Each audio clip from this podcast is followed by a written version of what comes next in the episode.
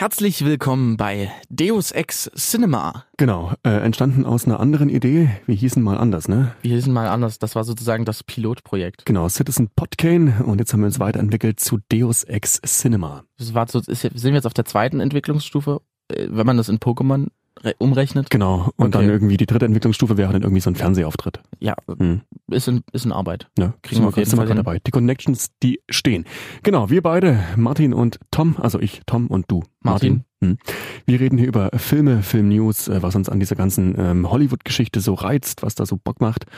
Und äh, geben euch den einen oder anderen Filmtipp und suchen einfach mal eine Plattform, um richtig ausgiebig über Filme und Serien zu schnacken. So sieht's aus, ein kleiner Hintergrund zu uns. Äh, Wir äh, haben so eine Radiosendung, haben die immer noch, in der Mhm. wir Mittwochabends immer über Filme reden, aber wir haben uns da in den Grenzen des Radios so limitiert gefühlt, weil wir immer schnell in einen Redefluss kommen. in Richtig. dem wir einfach nicht aufhören können. Und wir haben gesagt, hey, wir brauchen eine Plattform, in der uns vielleicht zwei Leute zuhören, wo wir unbegrenzt reden können, Du meinst zwei Leute, die nicht wir sind. die nicht wir sind, ja. Ja, genau. Äh, daraus ist dieser erste Podcast entstanden, Citizen Podcast, und haben uns jetzt, wie gesagt, weiterentwickelt zu Deus Ex Cinema.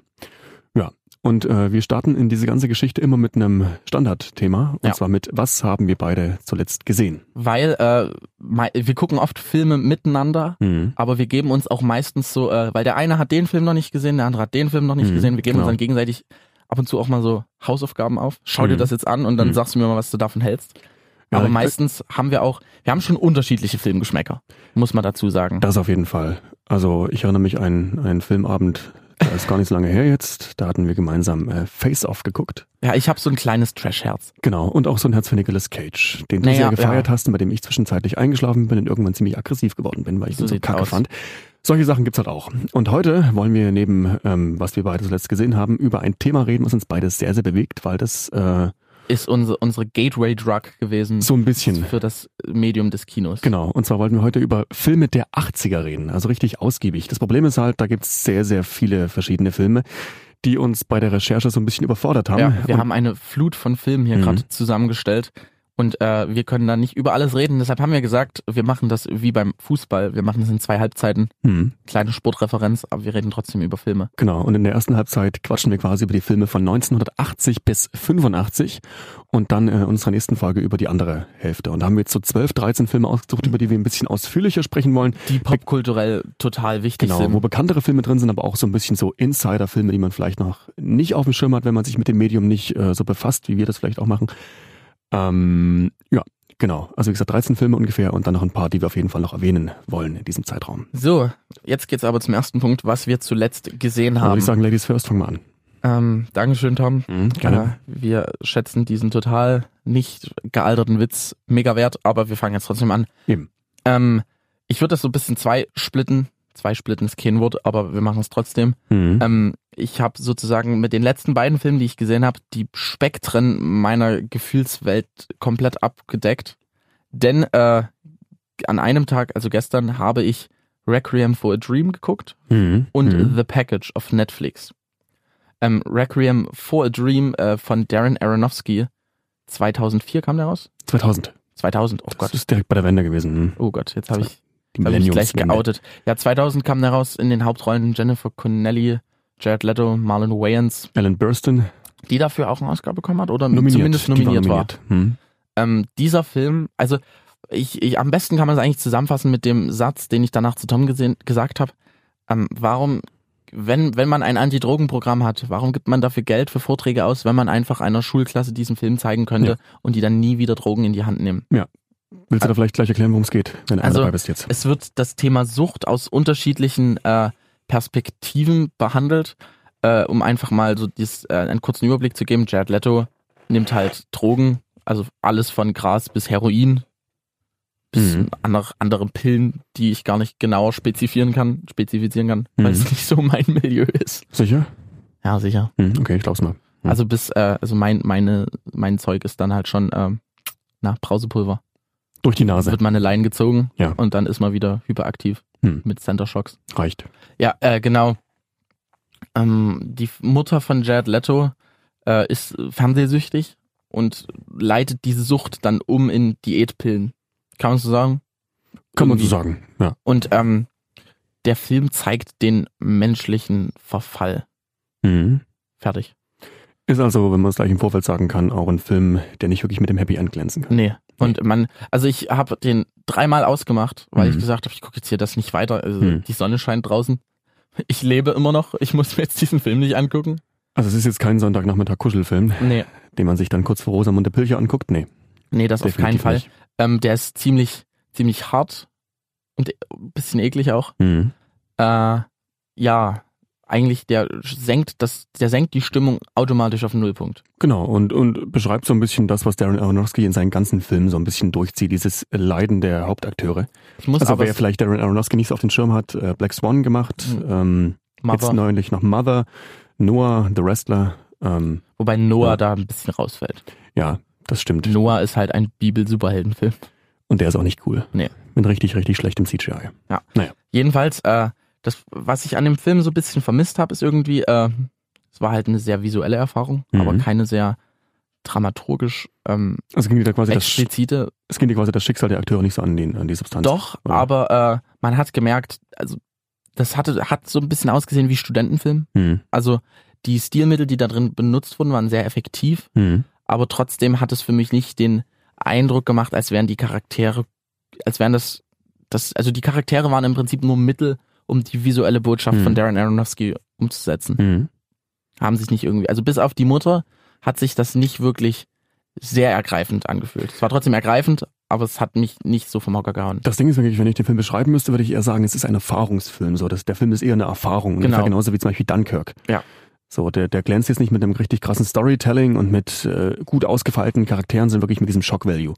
Und den bringt er ziemlich gut rüber. Ich muss aber sagen, bei Dunkirk hat mich das nicht gestört, weil da Mhm. einfach diese große übergreifende Handlung wichtig ist, aber diese ganze Drogen- und Suchtproblematik ist ja ein sehr subjektives Thema. Mhm. Und da hätte ich es schön gefunden, wenn äh, da ein bisschen näher auf die Charaktere eingegangen wäre.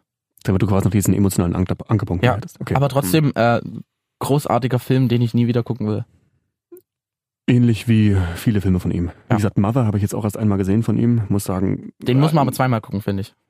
um alles zu verstehen. Nee, Ja. um äh, Oder was Und meinst du? vielleicht doch zwei Sichtweisen irgendwie, weil Ja, je, schon. jedes Mal, wenn man den schaut, sieht man den anders. Aber du hast den gesehen. Ja, ich Ja. habe ihn zweimal gesehen. Ja. Ähm, ich habe am Anfang hat er mir nicht gefallen, beim zweiten Mal habe ich erkannt, warum Leut, warum der Leuten gefällt. Mir persönlich, mich persönlich hat er aber nicht angesprochen. Okay. Also nicht so, ich kann schon erkennen, dass das wirklich Mhm. ein sehr, sehr äh, ähm, kleinteilig gebauter und äh, sehr erdachter Film ist. Mhm. Mhm. Andererseits hat man auch gesehen, dass Darren Aronofsky mit Sicherheit viel in französischen Cafés mit sehr viel Schalen sitzt. Vermutlich. So, der ist bestimmt, der ist so, ein, so eine Karikatur Nee. eines Snob-Kulturfranzosen. Ja, der, oder? hatte ja, der hatte ja auch dieses, ist er nicht Kanadier? ja, das ist Kanadier, Franzosen ist doch eine Alles Suppe. dasselbe. Ja. um mal so ein bisschen politisch äh, unkorrekt zu sein. Ähm, der hat jetzt ja irgendwie auch an einem Wochenende geschrieben, das ganze Ding. Ja, er hat das in so einem wirklich, Fieberwagen. Ne, war total dabei und äh, die ganzen Schauspieler, Jennifer Lawrence mit dabei, Javier, Javier Bardem, äh, die mussten richtig leiden am Set irgendwie, vor Ich allem muss Jennifer Lawrence. Aber halt. diese, diese, ich sag mal, diese Oberstory oder Story A Mhm. mit Javier Bardem, der einen Autor oder Poeten spielt, der eine Schreib Schreibblockade Mhm. hat. Mhm. Ja, der, Ja, aber das Ding ist, also, der leidende Autor. aber, se- aber seine Mhm. Rolle wird ja noch erklärt. Na klar, aber das ist ja, ne? Das, Das ist, ist äh, der leidende Autor, der die Welt verbessern will. Mhm. auf dem Papier ist das so, aber was Ja, dahinter ja, steckt, ist ja was natürlich. anderes. Aber ich finde, Ja. man kann auch die, die, äh, die, wie nennt, wie nennt man das, die Oberflächenstory und die Unterflächenstory, nennt man es einfach mal so, oder auf einer, die metaphorische Ebene Mhm. und die reale Ebene irgendwie muss, m- ich weiß auch nicht. ja, das Ding ist wirklich, Mich das hat ist, das abgeschreckt. Ja, Ja, aber der, der Film lebt ja wirklich nur von seiner metaphorischen Ebene. na klar. Seine Aber reale Ebene ist ja eigentlich für die den- für Diskussion den zwischen Arsch. dem Film ist ziemlich interessant. Einerseits sagen viele Leute, was will der Film sagen? Andererseits Mhm. sagen viele Leute, oh, ist so obvious, was er sagen will. Hm. Also es muss halt irgendwas von einem sein. Es kann ja, Ja. nicht beides sein. Aber ich find's gut, dass es solche Filme gibt. Also ich war eines meiner Highlights des letzten Ja. Jahres. Es war halt mal wieder ein Film, über den man diskutieren konnte, Hm. ohne sich gegenseitig an die Gurgel zu gehen. Das weil stimmt das halt echt. äh, kein, weil da keine äh, toxische Fanbase hinter Hm. sich hatte, wie zum Beispiel The Last Jedi. Hm. Wo ja, ich glaube, da wird jeder im Internet irgendwann mal dazu beleidigt. Mir zu Recht. Weil der Film ist halt auch nicht so geil. Na, na, Aber die wir fangen Diskussion uns jetzt, hatten wir. wir fangen uns die jetzt nicht hatten an, wir gegenseitig zu schon, beleidigen, Die hatten Tom. wir schon ziemlich oft, diese Diskussion. Ja. Also Requiem for a Dream, äh, Empfehlung für jeden, der es noch nicht gesehen hat, muss man sich aber auch drauf einlassen. Und jetzt noch eine kurze Empfehlung, The Package of Netflix. Ich habe Hm. gedacht, boah, Netflix, ich finde Netflix ist sehr schädigend für die Filmkultur. Mhm. Ähm, Serien, okay, kann man, ist, ist Netflix bestimmt was Gutes. Für Filme ist es wirklich, äh, bin ich da der Meinung, dass das äh, eine falsche Entwicklung ist, die, Du meinst, weil, weil die Filme qualitativ nicht so weil die nicht so Filme toll qualitativ sind, nicht sind und Filme sollten eine K- Erfahrung sein, die man im Kino oder? Mhm. wahrnimmt. Ähm, und Netflix verändert auch das, das Schauverhalten von Filmen. Mhm. Weil äh, wenn ich einen Film gucke, setze ich mich hin und schaue den. Und ich mache nicht nebenbei was. Mhm. Und diese Netflix-Kultur ist wirklich, ich hau was rein und, keine Ahnung, bügel nebenbei. Mhm. Und ich finde, das haben Filme zum Teil auch nicht verdient. Nee. Irgendwie, ich weiß auch nicht. Aber deswegen Und stimmt das macht halt auch die Kinokultur einfach finanziell ein bisschen kaputt. Würde ich jetzt so nicht sagen, weil diese Doch. ganzen, diese ganzen Big-Budget-Geschichten, die laufen ja eigentlich immer noch im Kino. Aber auch wenn sich trotzdem Netflix haben- immer noch so ein paar einkauft, wie zum Beispiel Mowgli dieses Jahr. Ja, aber jetzt, ich meine, nicht in direkter Konkurrenz, aber einfach, es sagen auch einfach Leute, auch ins Kino gehen, irgendwas wird schon auf Netflix sein. Aber es gibt ja immer noch so heiß erwartete Filme, die die Leute halt immer noch sehen wollen. Na Und die klar. gibt's dann logischerweise halt nur. Aber für im kleine Kino. Kinos wird's dann schwer. Und für Arthouse-Produktionen auch. Ja. Ja, genau. Also hier weiter. Ja. Äh, ja, The Package auf Netflix. Ich hab, ich hab Tränen gelacht. Gro- Großartiger Film. Mhm. Ist, äh, wir haben vorhin drüber mal äh, diskutiert über Netflix-Filme, was eine Standard-Netflix-Filmformel ist. Mhm. Einfach eine romantische Komödie in der Highschool, die aber äh, mit einem richtig cringy, unverständlichen und teilweise zweifelhaft bedeutsamen Ende kommt. Sarah Burgess is a Loser. Äh, Den habe ich noch nicht gesehen. Da habe ich mich Schrecklicher Film. vorher, da habe ich mich zuvor gesträubt. Und äh, aber ich habe äh, To All the Boys I've Loved Before gesehen. Mhm. Das sind ja so Filme, die im Internet und auf Twitter total abgehen und alle Mhm. lieben diesen Film. Aber äh, ich glaube, das ist so ein so Eskapismus in- Mhm. in eine so, so richtig simple, in so eine simple Welt. Ja.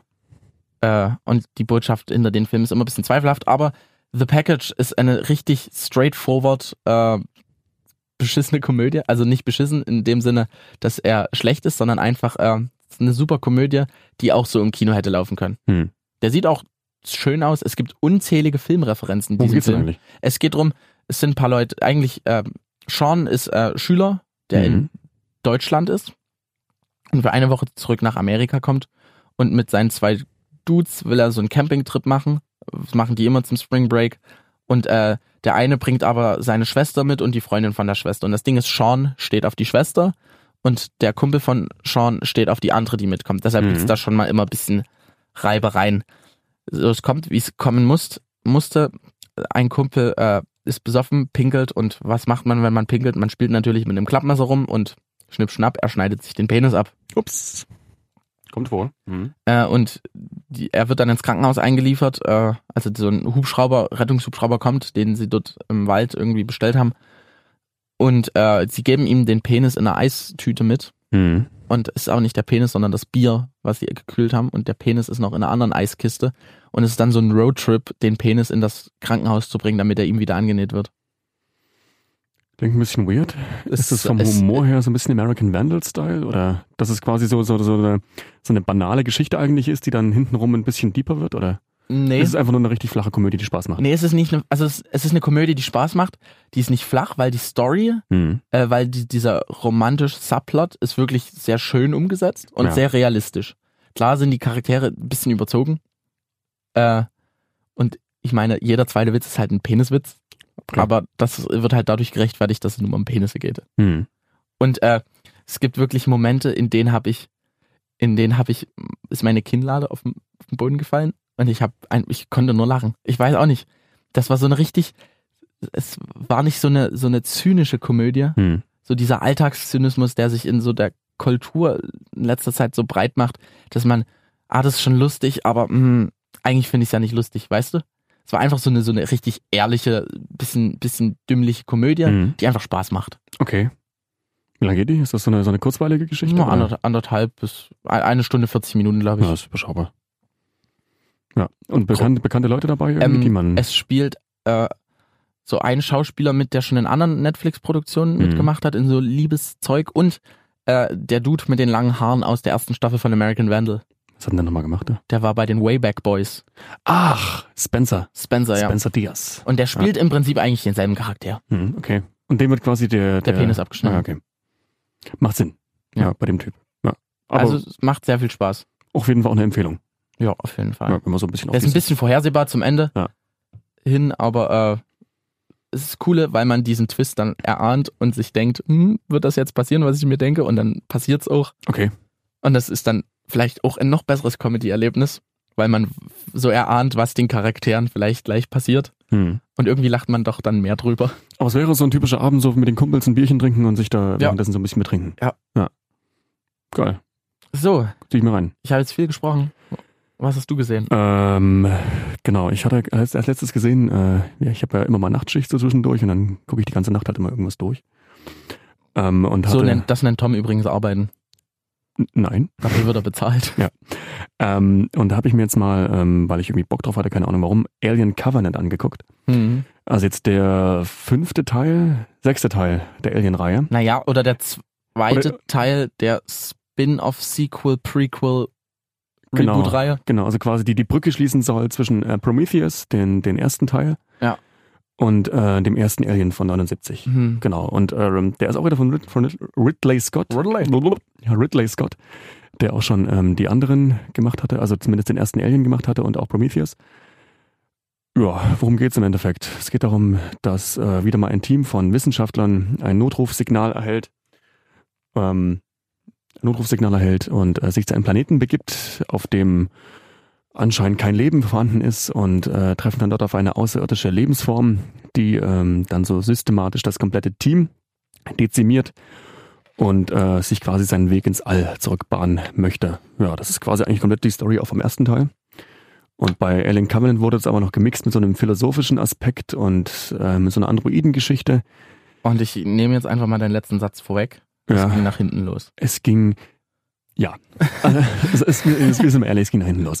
Äh, die erste Hälfte, die ist cool. Das Problem ist bei dem Film, man will, dass er gut ist, aber er, er das ist wie bei einem 100-Meter-Lauf, wo du Mhm. bei 70 Metern einfach anfängst, weiter zu kriechen, anstatt zu laufen. So ungefähr, weil der fängt echt stark an. So, der ist von der ersten Stimmung her ist der cool. Das einzige Problem ist wirklich direkt am Anfang, du kriegst keinerlei Connection zu der Crew. Also du hast wirklich relativ viele bekanntere Leute mit dabei, Danny McBride zum Beispiel, äh, Catherine Waterston, äh, Billy Crudup, also echt- Catherine Waterston verwechsel ich immer mit Shane Woodley. Catherine Waterston ist die aus Fantastic Beasts. Ja. Ja. Und die sieht aus wie Shane Woodley. Nö, Mit kurzen Haaren. schon, Doch, schon Woodley ist ein bisschen hübscher als die. Okay. Ähm, ja, also echt ein paar bekannte Leute dabei, wo du sagst, okay, die könnten vielleicht auch noch so ein bisschen Fleisch für ihre Charaktere bekommen, aber im Endeffekt sind es nur irgendwelche Stichwortgeber, die eigentlich ab einem gewissen Punkt nur noch um ihr Leben rennen. Das Problem ist halt auch bei Alien-Filmen, du weißt halt, es ist halt einfach so, dass die Hälfte der Crew einfach dann geixt wird irgendwann. Oder halt mehr. Weil das Alien muss Hm. irgendwas umbringen. Und das Ding ist, dieses Alien, äh, das ist ja in, den, in dem ersten Alien-Film von 79 war das ja noch cool. Das war wirklich bedrohlich. Das war ja, das war ja quasi auch eine, eine Puppe oder halt jemand in einem Kostüm. Ja, so ein Animatronic. genau. Ähm, und dadurch hatte das halt eine ganz andere Physis irgendwie. So, du hattest wirklich Schiss vor dem Teil, weil das irgendwie echt bedrohlich war. Und da hatten sie noch viel mit generell mit so Practical Effects gearbeitet mit war- Schleim und das so hat Zeug. so getrieft mit Wasser und Schleim, ja, es war So, einfach richtig ranzig. Und hier hast du halt wirklich so eine Kom- CGI-Ding. so eine CGI-Geschichte, ne? So was du überhaupt nicht mehr ernst nehmen kannst. Es gibt teilweise echt coole Szenen mit dem Alien. Und es gibt auch noch eine zweite Alienrasse, die ganz gut mit eingebunden wird. Aber im Endeffekt fehlt da komplett die Bedrohung irgendwie, weil du auch schon fünf, sechs Mal gesehen hast, wie so ein Alien halt abgeschnetzelt wird. Ähm, wir reden in der nächsten Folge nochmal über den zweiten Alien-Teil, der leider Aliens. Genau, der 86 rauskam, also nicht mehr in unsere heutige Folge mit reinfällt. Ja. Der wirklich großartig ist. Ähm, aber Covenant war leider echt nix. Und das Problem ist, wie gesagt, diese Connection zu den, zu den Leuten fehlt halt einfach. Und die machen auch immer wieder so dumme Sachen. Es gibt zum Beispiel eine Szene in dem Film, Ja. wo das Alien quasi zum ersten Mal in so ein, so ein, so ein Raumschiff irgendwie eindringt. Und äh, die versuchen, das Viech zu jagen und rutschen halt äh, alle zwei, drei Meter auf Blut aus. ja, ja, genau. So, und schießen halt in die Decke und schießen auf Gastanks, wo ich mir denke, wisst ihr, das ist die dümmste Crew ever, die ihr hier man gerade ins All könnte jetzt, geschickt habt. man könnte auch Bugs Bunny im- im Hintergrund so die Halt Musik echt, laufen ja. lassen. Ja, es, es ist halt ähm, auch, es passiert halt immer wieder, irgendwie muss das, die Alien-Sporen oder das, Hm. der Facehugger muss ja irgendwie zu den Menschen kommen. Hm. Und dann sieht man diese Crew, die eigentlich aus, wi- zum Teil aus Wissenschaftlern besteht. Zum Teil sind da ja auch irgendwelche Kolon Koloniemenschen da mit dabei, die Mhm. keine, es wird ja immer damit gerechtfertigt, wie dumm die sind, dass es halt keine Militärs oder Wissenschaftler sind. Ja, aber das, das ist Aber auch wieder- trotzdem. Es gibt ja so viele Sachen, die einfach so total dämlich sind. Weil Du bist auf einem fremden Planeten und siehst irgendwas Eiförmiges vor dir. Natürlich fasst du das erstmal an Und ohne guckst halt auch Handschuhe, rein. guckst rein. es gibt eine Szene, wo eine Person, die sich irgendwann quasi als der Bösewicht innerhalb des Teams ähm, herauskristallisiert, äh, die, äh, dieses typische, ähm, diese typische Facehugger-Larve oder was auch immer das ist, diesen, diesen Behälter, wo die Facehugger quasi Mhm. äh, ne, Ein entstehen. Ei. ja, es, ich weiß nicht, ob es ein Ei ist, es öffnet sich ja so ganz eklig, so komisch. Eier können sich öffnen. Ja, und dann kommt das Vieh so rausgesprungen. Ja. Das ähm, qualifiziert immer noch nicht die Ei-Theorie. Definitiv. ähm, wo er quasi äh, jemanden zu jemandem sagt, hey, hier, Schau doch guck, mal guck, rein. Guck, guck, mal, guck mal drüber, schau mal rein. Und der macht es halt auch. Und dann kommt natürlich dieses Das ist Vieh halt- halt draußen, infiziert ihn. Das ist das, Das ist so- Filmäquivalent von dem, hey, guck mal nach oben, ich habe Ja. deine Nase Ja. geklaut. Das ist so unglaublich bescheuert. Und es gibt ja wirklich, es sind irgendwie nur Paare auf dem Schiff. Hm. So, und die haben, äh, auf diesem Schiff haben die noch 2000 äh, Kolonisten, die sie wirklich irgendwo auf einen anderen Planeten bringen sollen. Die, und in, dort die in Schlaf, im, im Oh im Kryoschlaf, sind. genau. Und da ist quasi nur die Crew erwacht und äh, da dreht sich quasi alles um die Crew. Und wenn du fünf Paare dabei hast, die wirklich alle versuchen, ihre Liebsten zu retten, das ist doch an sich total bescheuert. Weil im Endeffekt ist, die, die setzen ja das Leben der Kolonisten aufs, Aufs Spiel, Spiel. um ihre eigenen Lieben zu retten. Ja. Das ist so unglaublich behindert. Andererseits muss man sagen, ähm, Michael Fassbender ist dabei, der spielt eine Doppel-Androiden-Rolle. Der macht Da- das und da müssen wir David uns- und Walter. Es ist ganz schwierig mit dieser Rolle. Dazu sage ich jetzt nichts weiter. So, das soll es eigentlich auch reichen, aber er macht es, er macht das gut. Er Ja. macht das echt gut. Es ist sehr, das ist sehr anspruchsvoll. Man sieht wirklich die Unterschiede zwischen den jeweiligen Charakteren. Das sieht man halt wirklich. Ich finde, äh, es gibt einen Twist am Ende, den ich aber schon Den man vor schon Mhm. einer äh, Meile habe. kommen sieht, ja. Da hat irgendjemand am Horizont mal eine Fahne aufgeschlagen, wo Twist draufsteht. Und Es gibt eine Einstellung direkt, wo du wirklich, die wirklich so geschnitten ist, dass du genau weißt, okay, das passiert jetzt so nicht. Ja. So. Ähm, andererseits muss man sagen, der ist von der Stimmung her relativ gut eigentlich. Der, der bringt wirklich, im Gegensatz, im Gegensatz zu Prometheus, bringt er diese, diese Alien-Stimmung der ersten Teile so ein bisschen wieder. Das ist alles so ein bisschen dreckig, dark, gritty irgendwie so. Der sieht auch sehr gut aus, muss man auch ganz ehrlich sagen. CGI ist teilweise echt cool. ja, und Außer äh, bei dem Alien, wo ich sage, das, das nimmt mir so ein bisschen den, den, den Horror, den Horrorwert Mhm. irgendwie, wenn ich sehe, okay, das ist jetzt so ein komplett animiertes Viech, hm. da bin ich raus. aber Also, Ridley Scott hat auch, macht auch einfach schöne Sachen. Also gerade so Landschaftsaufnahmen oder so. Ja. Die Establishing Shots, da könnte, da, jedes Bild könnte man da als Gemälde Hm. benutzen. andererseits muss man sagen, der Mann ist jetzt äh, 80, um die 80. Es Und wird für langsam jeden Film, echt, den er macht, kommt auch ein Scheißfilm. Ja, und ich finde, es wird langsam, die letzten Jahre haben sich die Scheißfilme so ein bisschen gehäuft. Also ich finde, in den letzten Jahren war irgendwie der Einzige, der wirklich gut war o- oder okay war, war der Marsianer. Ja. Und Dann ansonsten, gibt's Exodus, Götter und Könige, was halt so ein bisschen das andere Spektrum. ja, den werde ich mir aber trotzdem nochmal angucken, weil der mit Mhm. Christian Bale ist ja. Also, Ja. ähm, Übrigens, Ja, da aber hat es soll Ridley langsam- Scott hat da ein großartiges Zitat zu diesem Film gebracht, weil es darum ging, äh, die Leute, es, spiel, es ist ja in Ägypten hm. und warum spielen da ein Brite und ein Australier Hm. ägyptische Menschen? Und da hat er gesagt, ich kann meinen Film doch nicht auf dem Rücken von Mohammed von so und so aus so und so finanzieren. Das will doch keiner schauen. Das Ding ist wirklich, er ist dadurch echt ehrlich gewesen, weil genau so ist es ja im Er ist Endeffekt. wirklich Aber 80 die Jahre- Aussage ist halt schon. Er ist 80 Jahre und ihm ist wirklich alles egal. Er denkt nicht mehr drüber nach, was ja, er aber- sagt. Und, und, und was er halt auch macht. Weil Ja. das sieht man auch in seinen Filmen. Also ich finde wirklich, irgendwann ist mal eine Grenze erreicht, wo es heißt, okay, stopp. Mein Clint Eastwood hat es auch seit einiger Zeit nichts Gutes mehr rausgebracht. Und der ist auch Das schon weit letzte, über was er 80. gemacht hat, war doch American Sniper, oder? Nee, das war dieser, ähm, dieser ähm, Film, dieser Terroristenfilm in Frankreich Ach, mit dem Zug. mit dem Zug. wo die genau. echten Leute sich selbst gespielt haben. Genau, ja. Den habe ich nie geguckt. Ich auch nicht. So, und das ist jetzt auch nicht mehr. Ich hatte, den letzten, den ich noch von ihm gesehen habe, war äh, Sully. Ja. Über äh, die Landung auf dem Hudson River. Das ist so ein klassischer Tom Hanks-Film. ja, und der war okay. So, das, das war. Gran, Gran Torino ist halt Clint Eastwood auf seiner Höhe. Dann hier, wie war das hier noch? Ähm, Unforgiven? Nee, Unf hieß der Unforgiven? Der Western mit ihm Mm. von 92. Oh, da kann ich mich gar nicht dran erinnern. Der war auch noch geil. Und ich finde auch die äh, Kriegsfilme, die er gemacht hat, hier Letters äh, from Iwo Jima und äh, Ach, Flags okay. of Our Fathers. Ja. Da finde ich vor allen Dingen den, den Letters from Iwo Jima finde ich ganz geil. Aber ähm, ja, wie gesagt, Alien Covenant, wenn man die anderen Alien-Filme mochte, kann man sich den angucken. Man wird auf jeden Fall ein bisschen enttäuscht. Ja. Ähm, aber das ist jetzt kein Film, wo ich sage, ich habe jetzt zwei Stunden lang, mein, lang meines, zwei Stunden meines Lebens komplett äh, für die Tonne. Ne? Äh, also von daher, Ja. kann man machen. Muss man aber auch nicht unbedingt. Was man auf jeden Fall machen kann oder sollte, sind sich Filme der 80s angucken. Und dafür stelle ich mich jetzt sogar hin. Ähm, genau, heute unser großes Thema, Filme der 80s. Und wie gesagt, dadurch, dass es so viele sind, haben wir das Ganze gesplittet. Heute 80 bis 85. Wir wollen aber erstmal so ein bisschen drauf eingehen, was macht die 80er aus und warum sind die 80er so popkulturell so Mhm. total im Kommen? Weil es gibt ja, so- also vor zwei bis, wir stecken mal den Za- Zeitraum der letzten drei bis vier Jahre ab mit äh, Stranger Things, ähm, Dark, It. It, Hm. Ready Player One, ähm, alles dreht sich irgendwie um die 80er. Äh, 80er kommt auch in den Musik, in der Musik zurück. Mhm. Warum ist das so? Und ich glaube einfach, äh, also reden wir einfach mal drüber. Hm. Ähm, unsere Eltern sind in den 80er Jahren aufgewachsen, Mhm. beziehungsweise haben äh, ihre Jugend in den 80er Jahren verbracht. Und damit wurde sozusagen diese, äh, diese Kultur uns mit in die Wiege gelegt. Mhm. Denn, oh, jetzt wird's wissenschaftlich. Ähm, Mu- Forscher haben rausgefunden, dass äh, wenn man was Neues entdeckt, was einem gefällt, schüttet das äh, Gehirn Endorphine aus.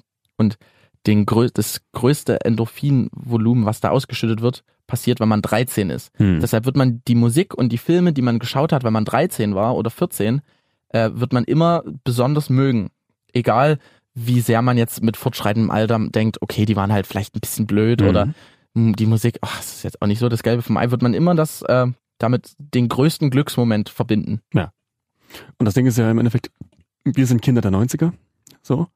Ähm, und wir wurden ja quasi auch durch diese Filme ja, wir sind auch mit Filmen der 80ern einfach groß geworden. So. Ja. Die wurden uns von unseren Eltern auch in gewisser Weise auch mitgegeben.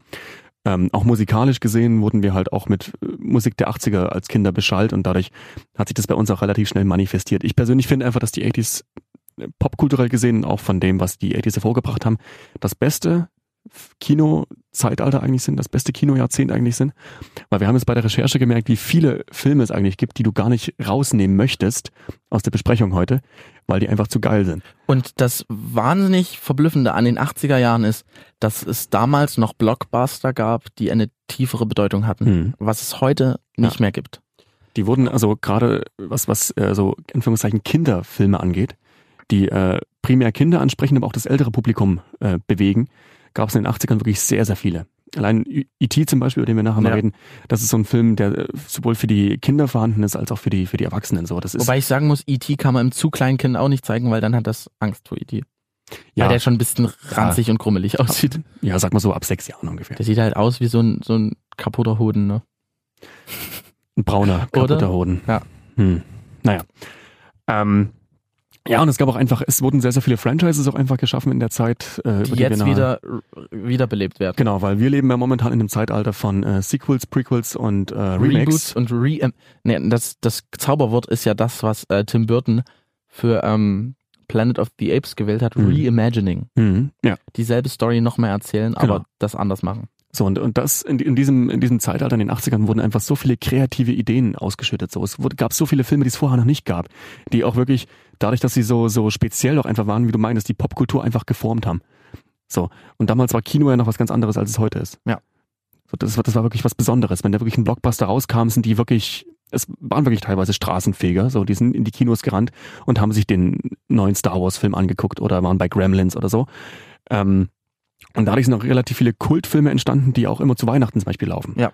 Die Hard zum Beispiel. Kevin allein zu Calvin allein, das sind 90er. 90er? 90er. Aber zum Beispiel, wie gesagt, auch die Gremlins so. Das sind Ja. wirklich so, wenn man sich zu, zu Weihnachten Filme anguckt, also zum Beispiel bei mir ist es so, dann sind es meistens welche aus den 80ern einfach. Das stimmt. weil die auch einfach einen ganz anderen, so einen märchenhaften Vibe auch irgendwie haben, in gewisser Weise. Ja, weil damit in den 80er Jahren war n, alles noch nicht so zynisch. Mhm. Irgendwie, also wenn man, wenn man die heutige kulturelle Zeit irgendwie zusammenfassen müsste, Mhm. wäre das für mich das Schlagwort Zynismus. Ja. Weil alles muss irgendwie jetzt einen doppelten Boden haben, wo man eigentlich das, was man Mhm. sagt, echt, man will, also dieses Standardding, man will cool sein, obwohl man uncool ist, oder man will, Ja. man will uncool sein, obwohl man cool ist. Also dieses, es gibt nicht einfach mehr diese Ehrlichkeit irgendwie. Mhm. Also das war jetzt ganz dumm Ja, das ausgedrückt. Ding ist wirklich, die, die Filme, die gemacht wurden, die waren immer alle relativ straight. So, Ja. Du wusstest von, du hast, hattest irgendwie einen kompletten roten Faden gehabt und wusstest von Anfang an, okay, du hast jetzt hier den Held, du hast jetzt hier die Geschichte, die er verfolgt, den Weg, den er jetzt gehen muss und das führte einfach bis zum Ende hindurch. Und das war aber schön, weil du hattest äh, auch quasi eine Revolution des, des, äh, der Effekte zum Ja. Beispiel in der Zeit. Da wurden sehr viele Effekte geformt. Du hattest immer einen richtig, richtig interessanten Mix aus äh, visuellen Effekten und praktischen Effekten. Ähm, die auch heute noch funktionieren. Ich finde wirklich viele Filme aus den 80ern, die funktionieren heute das noch stimmt. super. Wie wenn du dir jetzt zum Beispiel jetzt Filme aus den 90ern anguckst, wo sie so mit Effekten gespielt haben, mit visuellen Effekten, die halt heute schlecht gealtert sind. Mhm. Das, Sowas äh, wie, sowas wie Puppen oder sowas oder ja. wie Animatronics. Die funktionieren heute teilweise auch noch. das stimmt. Ähm, das Ding ist, ich weiß gar nicht, so der Film, der die, das, die CGI-Puppe so das erste Mal propagiert hat, ist ja Matrix, würde ich sagen, wo es das erste Mal gut aussah, halbwegs. Und der heute noch gut aussieht. Aber äh, so die, Obwohl ich Zeit, da, das- die naja. Zeit davor, Also ich ist immer so der Film, der glaube ich das CGI wirklich geformt hat, ist glaube ich wirklich Jurassic Park. naja, aber ja, aber nicht so diese, wir machen Menschen zu CGI und Ach so, animieren ja, die, ja. dass die irgendwie durch die Kante fliegen Hm. oder ja, so. das, das stimmt, das stimmt. Ähm, Und so als die Technik davor noch nicht so ausgereift war, hast du halt so Zeug wie Lost in Space Mhm. mit Gary Oldman und Mhm. Matthew. John Hurt. Ja, ja, und Matt, Blank, Matt LeBlanc. Matt LeBlanc. Kann sein, weiß ich nicht. Ja, ähm, und das sieht einfach grausig aus. Mhm. Und äh, es gibt in, von, aus den 80er Jahren gibt es auch viele, viele Rip-Offs von bekannten Sachen. Wir haben Mhm. vorhin über E.T. geredet. Mhm. Kennst du Mac and Me? Nee. Das ist äh, ein E.T.-Rip-Off, äh, wo auch ein Alien auf die Erde kommt. Und dieses Wesen, äh, E.T. hat irgendwie, der sieht ein bisschen seltsam aus, ein bisschen gruselig, ein bisschen eklig, aber durch die Story wird er dir halt vertraut. So, und der ist dann Mhm. halt einfach nur noch niedlich. Okay. Bei Mac and Me ist es halt, der sieht aus wie das Produkt von 50 Generationen in Zucht. Mhm. Der sieht einfach nur richtig widerlich aus. Na, yummy. Und äh, der Film ist halt im Prinzip eine lange McDonalds-Werbung. Es gibt eine 10 Minuten Tanzsequenz in einem McDonalds-Laden. Ja, damals war Product Placement noch nicht so Ja. Also verbreitet. damit, Mhm. in den 80er Jahren war halt auch irgendwie alles auch irgendwie noch erlaubt. Also ohne, dass es jetzt klingt, heute darf man manche Sachen nicht mehr machen. So, Mhm. es soll jetzt nicht in diese Richtung gehen. Aber in den 80er Jahren hat man sich um manche Sachen dann auch einfach keine Gedanken Ja, gemacht. Das stimmt halt echt. Und das Ding ist wirklich, viele Sachen, die damals entstanden sind, sind heute Kultfilme. Aber wenn du heute solche Ideen bringst, Mhm. wäre es heute automatisch Trash. The Bre und the Sachen wie The Breakfast Club wird noch heute total in der Keule von, das ist doch sexistisch untergehen. Hm.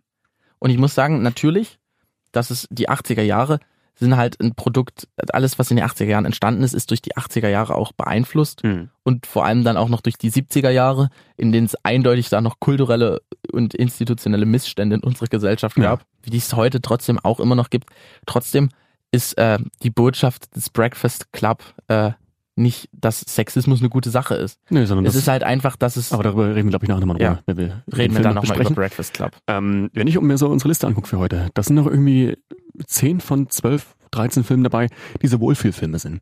Das sind auch solche Filme der 80er, die wirklich so ein richtig wohliges Gefühl irgendwie auch. Aber kommen wir jetzt einfach mal zu unserer äh, vermitteln. Liste. Genau.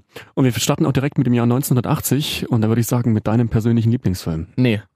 Nicht? Ich kann mich bei einem Lieblingsfilm nicht entscheiden. Aber er ist auf jeden Fall Ich muss ziemlich sagen, hoch bei dir. ich muss sagen, äh, ich, ich weiche gerade so ein bisschen von meinem. Ich ja, momentan ist, ist, muss ich sagen, ist Drive bei mir ganz weit oben, weil ich den letztens erst gesehen habe. Mhm, Okay. Ich finde Drive mit Ryan Gosling von Nicolas Winding Refn großartig. Aber äh, in meinem Herzen wird immer das Imperium schlägt zurück einen besonderen Platz haben. 1980, der zweite Teil der Star Wars-Reihe. sozusagen. Ähm, Reg- Regie Ivan Kirschner, Hm. äh, Drehbuch Lawrence Kasdan und Hm. diese zwei Menschen haben für Star Wars so viel getan, Hm. weil äh, George Lucas hat den ersten Star Wars Film 1977 gemacht und das war halt einfach ein richtiges studentisches Trash-Projekt im Hm. Prinzip. Da hat von vorne hinten nichts f- funktioniert, das Geld war knapp, äh, die Schauspieler haben teilweise gedacht, was lesen wir hier für dummes Zeug, Hm. äh, diese Story ist so Hanebüchen. Trotzdem hatte das dann Hanebüchen. Verstehst du, wegen Han Solo. Okay, Äh, sorry. Nee, okay. nein, nee, hm. nee, ich akzeptiere den. der Okay, ist danke, okay. also Mhm. Danke, danke. So, ich will das Hm. hier jetzt nicht solo machen. Ei, ei, ei. Komm, also Wenn- wenn du einen kriegst, es war, krieg ich es war auch eine einen. gute, war eine gute Kehrtwende. Wenn du einen kriegst, krieg ich okay, auch einen. kriegst Du. Ja, okay. Ähm, ja, und das Imperium schlägt zurück, hat das halt auf ein Art ästhetisches Level nochmal gehoben Hm, und äh, auf, ein, auf ein metaphorisches. hm. Und äh, da wurde das einfach, ohne das jetzt mit dem Inception-Meme zu beantworten, es wurde halt einfach deeper. Hm. Und der sieht großartig aus, hat eine großartige Geschichte. Ähm, ja, ist einfach Wahnsinn. Und schlägt den perfekten, ähm, den perfekten äh, Bogen quasi als, als Mittelteil einer Trilogie. Ja.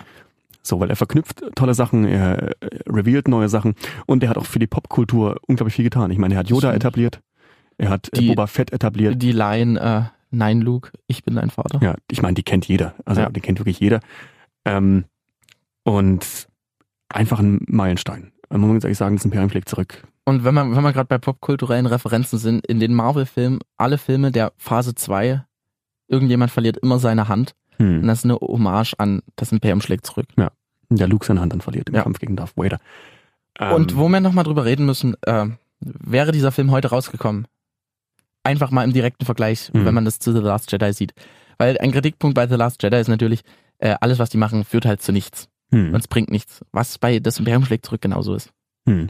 Am Ja. Ende haben die Helden nichts gewonnen und alle sind an ihrem niedrigsten Punkt, wie das in Akt 2 von 3 halt nun mal sein muss. Ja, genau. So, so funktioniert halt die Hm. Story.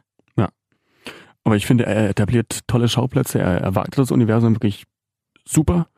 So und Der und perfekte zweite Teil. es ist der perfekte zweite Teil. Und das ist ja oft so, dass das wirklich der zweite Teil von einem Franchise oft schlechter ist. Darüber können wir aber auch nochmal reden, weil es gibt viele Vertreter, die wirklich besser sind als ihr erster Ja. Teil. Und in den, gerade in den 80s gibt's auch paar Sachen, wo ein zweiter Teil rauskam, der großartig ist. Ja, und der wirklich teilweise auch besser ist als der erste Teil.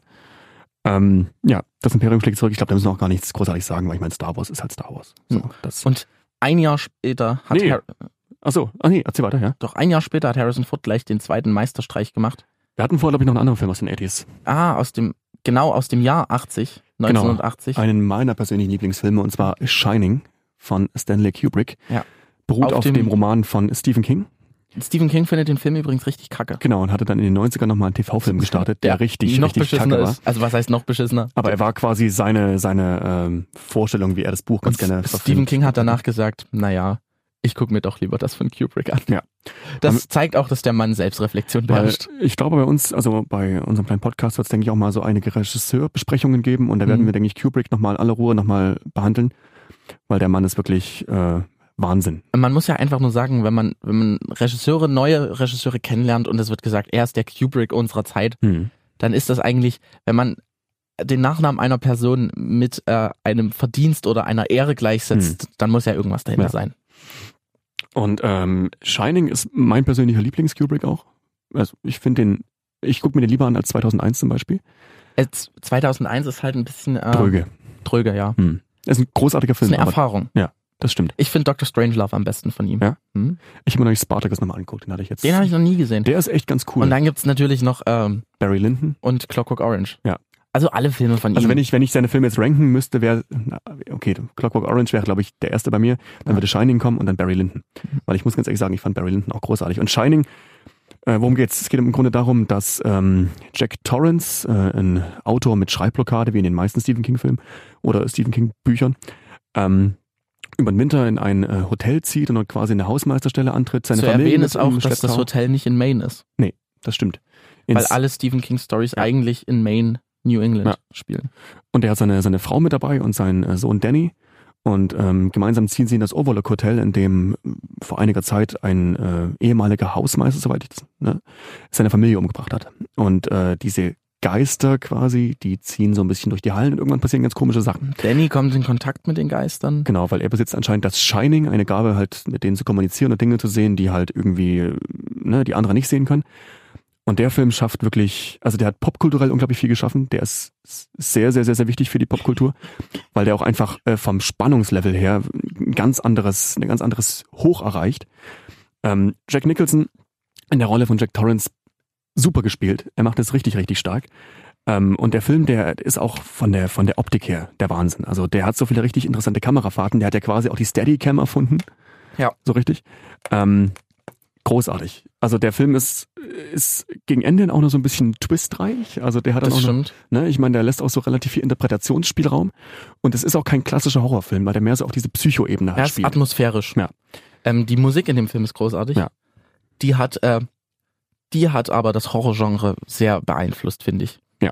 Weil dieses, dieser monotone, Mhm. tiefe, Mhm. Ja. Äh, irgendwie sowas, m- gepaart mit einer Steadicam-Fahrt, Mhm. ist halt so ikonisch in Horrorfilmen Ja. mittlerweile geworden. Ähm, der Film hat mich, das war der erste Film, den ich gesehen habe, der mich nachhaltig verstört hat, weil ich Mhm. den viel zu jung gesehen habe. Vor allem wegen einer Szene, oder? Es gibt In diese, der Mhm. diese Zwillingsszene? es gibt diese Szene, wo halt auch diese Steadicam das erste Mal so schön zum Einsatz kam. Ähm, Danny fährt auf einem Dreirad den Gang entlang und man, er geht um eine Ecke und geht wieder um eine Ecke und man wartet die ganze Zeit, was kommt jetzt? Aber das passiert im Film drei, vier Mal. Also das ist Mhm. nicht eine Szene, sondern das, diese Szene gibt's drei, vier Mal. Ja. Du denkst jedes Mal, es passiert irgendwas. Und dann wiegst du dich irgendwann in Sicherheit und dann, ja, und m- er fährt Mhm. um eine Ecke und auf einmal stehen zwei Zwillingsmädchen im, vor ihm im Raum Mhm. am am Ende eines Ganges und die Mädchen sagen, willst, willst du, nee, was Come sagen? play with us, come, Danny. come play with us, Danny. Hm. Und dann gibt's so, äh, für einen kurzen Moment sieht man die Mädchen in einer totalen Blutsituation dort daliegen. Und das einfach, war einfach zu viel. Hm. Das hat mich, äh, da habe ich ausgemacht. Es ist, es ist halt ein Film, der lebt halt unter einem Horrorfilm, Horror-Psychofilm, der lebt von seiner Spannung und seiner Atmosphäre und nicht von irgendwelchen billigen Jumpscares. Der ist sehr, sehr langsam gefilmt. Also der lässt ja, der Star des Films ist ja eigentlich das Hotel. Ja. Und äh, wie, wie Kubrick dieses Hotel gefilmt hat, das äh, ist wirklich so, dass du dich irgendwann heimisch daran fühlst. Du denkst irgendwann, du kennst jede Ecke. So, und, und du weißt, jetzt kommt das, jetzt kommt das, du, er leuchtet es und, und beleuchtet es wirklich perfekt. Großes Highlight des Films, aber auch die Performance von Jack Nicholson. Wahnsinn. Wahnsinn. Am Rande, wirklich am Rande des Wahnsinns. Mhm. Und äh, Shelley Duval, Mhm. die die Frau gespielt hat, hat ja einen kleinen psychischen Kick Genau, die wollte, davon danach, bekommen. die wollte danach nie wieder mit Kubrick arbeiten, weil die hat Kubrick ist. Haarausfall davon Ja. bekommen, ist krank geworden, hat äh, ganze Tage lang nur geweint am Set, Mhm. ähm, weil Kubrick halt auch verrückt ist. Aber im Endeffekt zahlt sie es aus, weil seine Filme sind dadurch großartig. Mhm. Es gibt ja auch die äh, viel parodierte Szene mit äh, Here's Johnny, Mhm. wo er die Axt durch die Tür haut. 60 Mal oder so haben sie drauf eingehauen, ne? Ja, und Mhm. Shelley Duvals Panik in diesem Film ist halt wirklich wahr, Mhm. weil Jack Nicholson ist halt, Jack Nicholson ist halt, der verbringt sein ganzes Leben auf Valium im Mhm. Prinzip. Er ist halt auch ein Method Actor. Ja, Mhm. Meth Actor. Mhm. Äh, der ist, Jack Nicholson ist wirklich immer unter Drogen, hat er mal Mhm. gesagt. Und äh, wenn jemand wei- wenn jemand weiß, okay, jetzt kommt jemand auf mich zu, der mit Sicherheit irgendwie auf Drogen ist mit einer Axt und hier ist noch so ein Regisseur, der würde sagen, okay, schlag mit der Axt auf sie ein, wenn es authentisch aussieht, Mhm. dann würde ich auch Panikattacken bekommen. Ja, klar, Logo. Aber großartiger Film. Wahnsinn.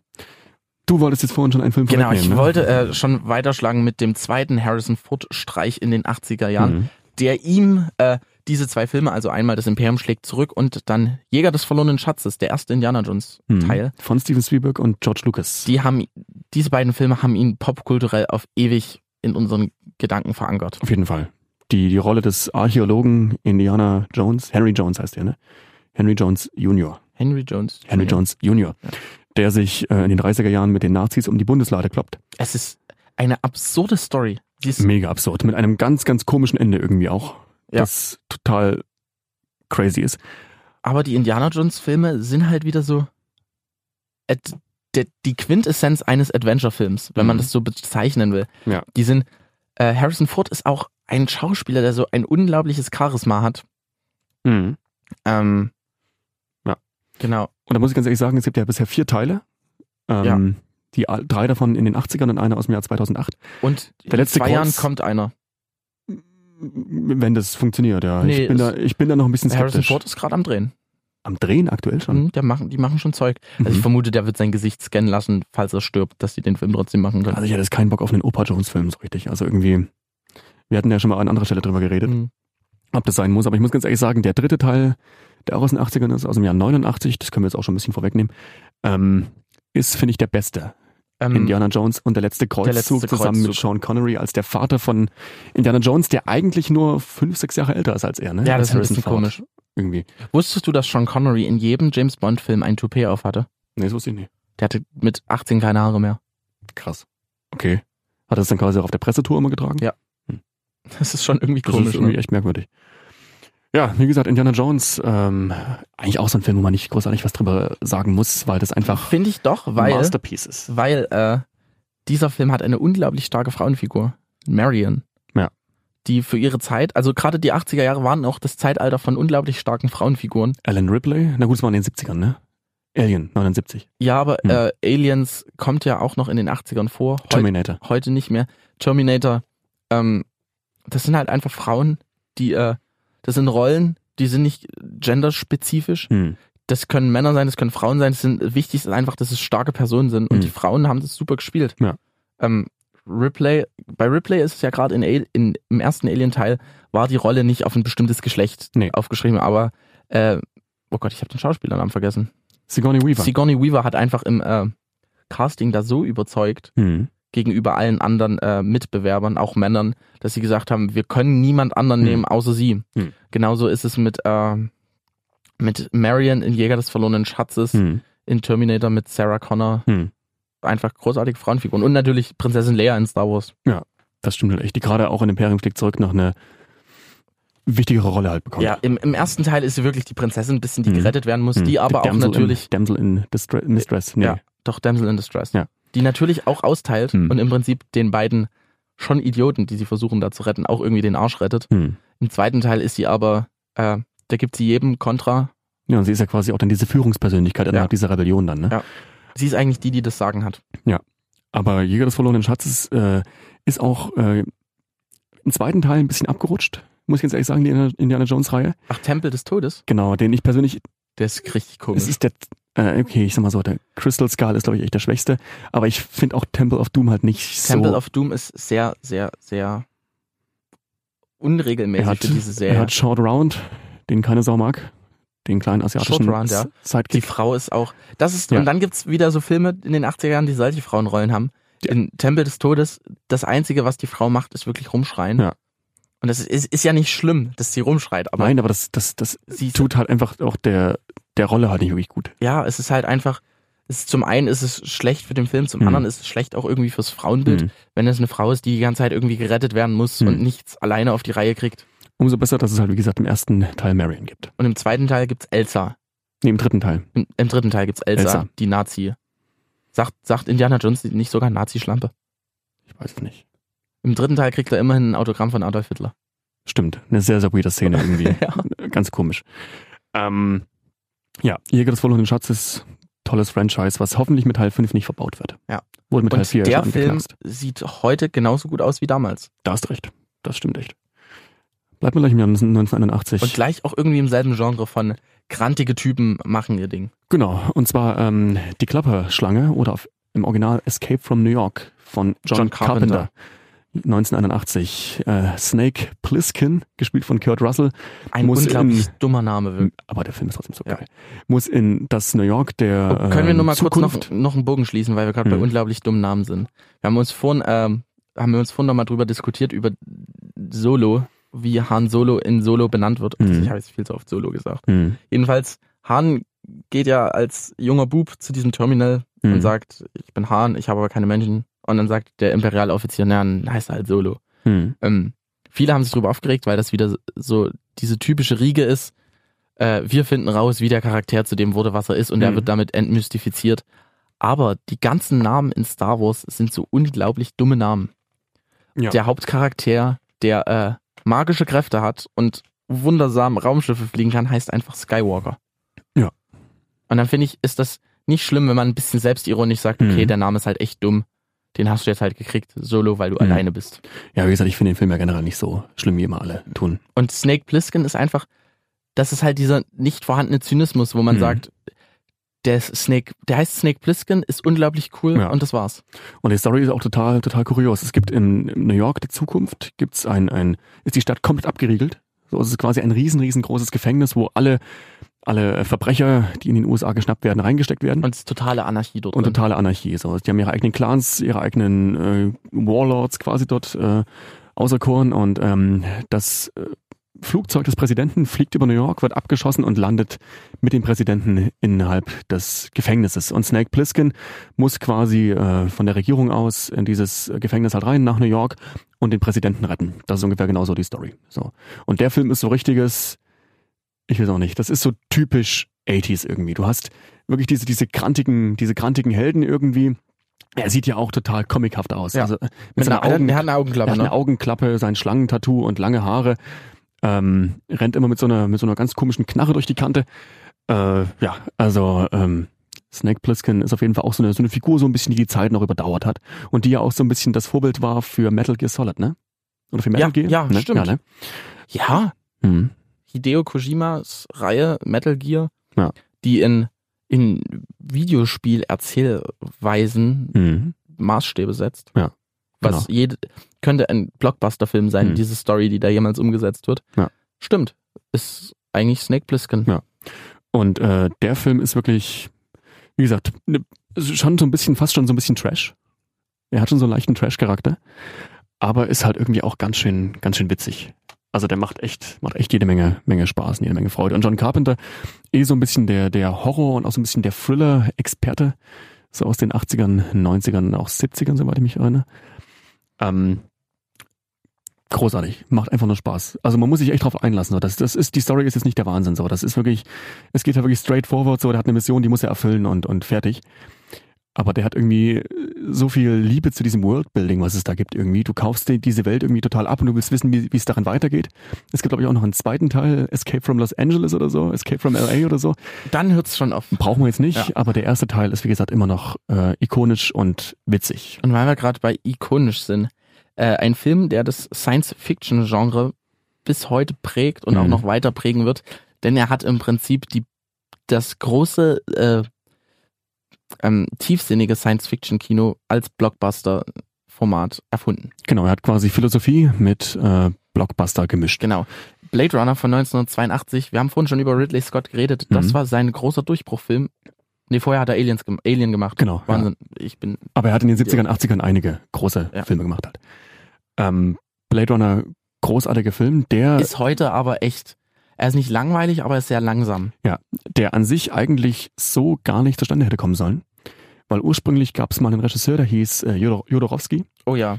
der äh, Diese Dune, Story ist der Dune verfilmen sollte. diese Ein- Story, die Tom jetzt erzählen wird, ist so verrückt. Ja.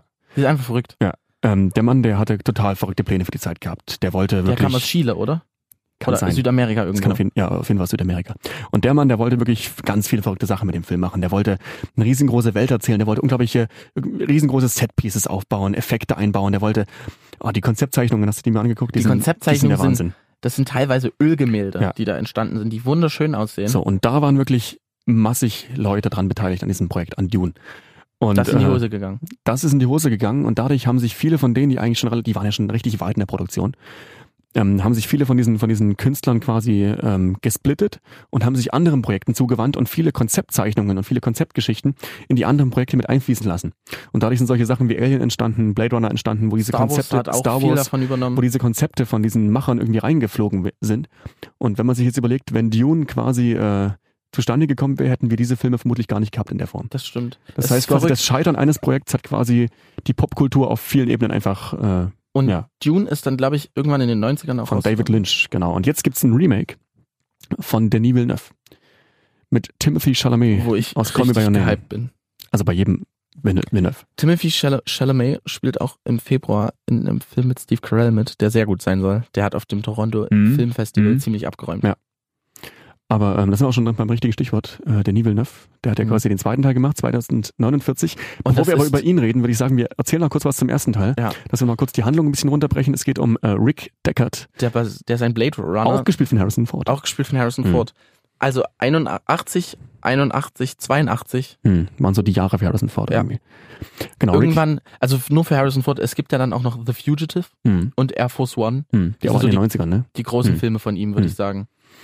Und ähm, es geht darum, dass in der Zukunft gibt es sogenannten Replikanten, also äh, eine Art Android-Form, die den Menschen bei irgendwelchen, ähm, keine Ahnung, wirtschaftlichen Geschichten unterstützen soll, also quasi als Arbeiter, als Arbeiterklasse irgendwo auch eingesetzt werden. Und ähm, es gibt immer wieder abtrünnige Replikanten, ne? Ja.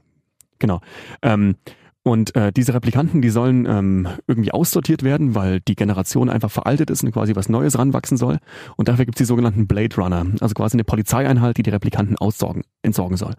Und irgendwann spa- spaltet sich eine Gruppe der Replikanten ab und macht quasi so einen kleinen äh, Anarchiekurs und ist so ein bisschen unterwegs und will sich quasi ihre Freiheit verdienen.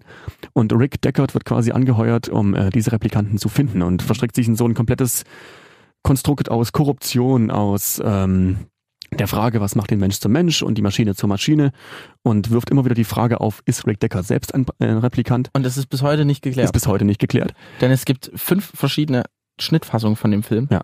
Und jed, also jede tendiert immer in eine andere Richtung und Mhm. keine äußert das, äh, sagt aber explizit aus. Ja. Harrison Ford und Rid Ridley Scott haben auch nie gesagt, äh, ob äh, Deckard ein Replikant ist, weil diese Frage wird dann im zweiten Teil wieder aufgegriffen.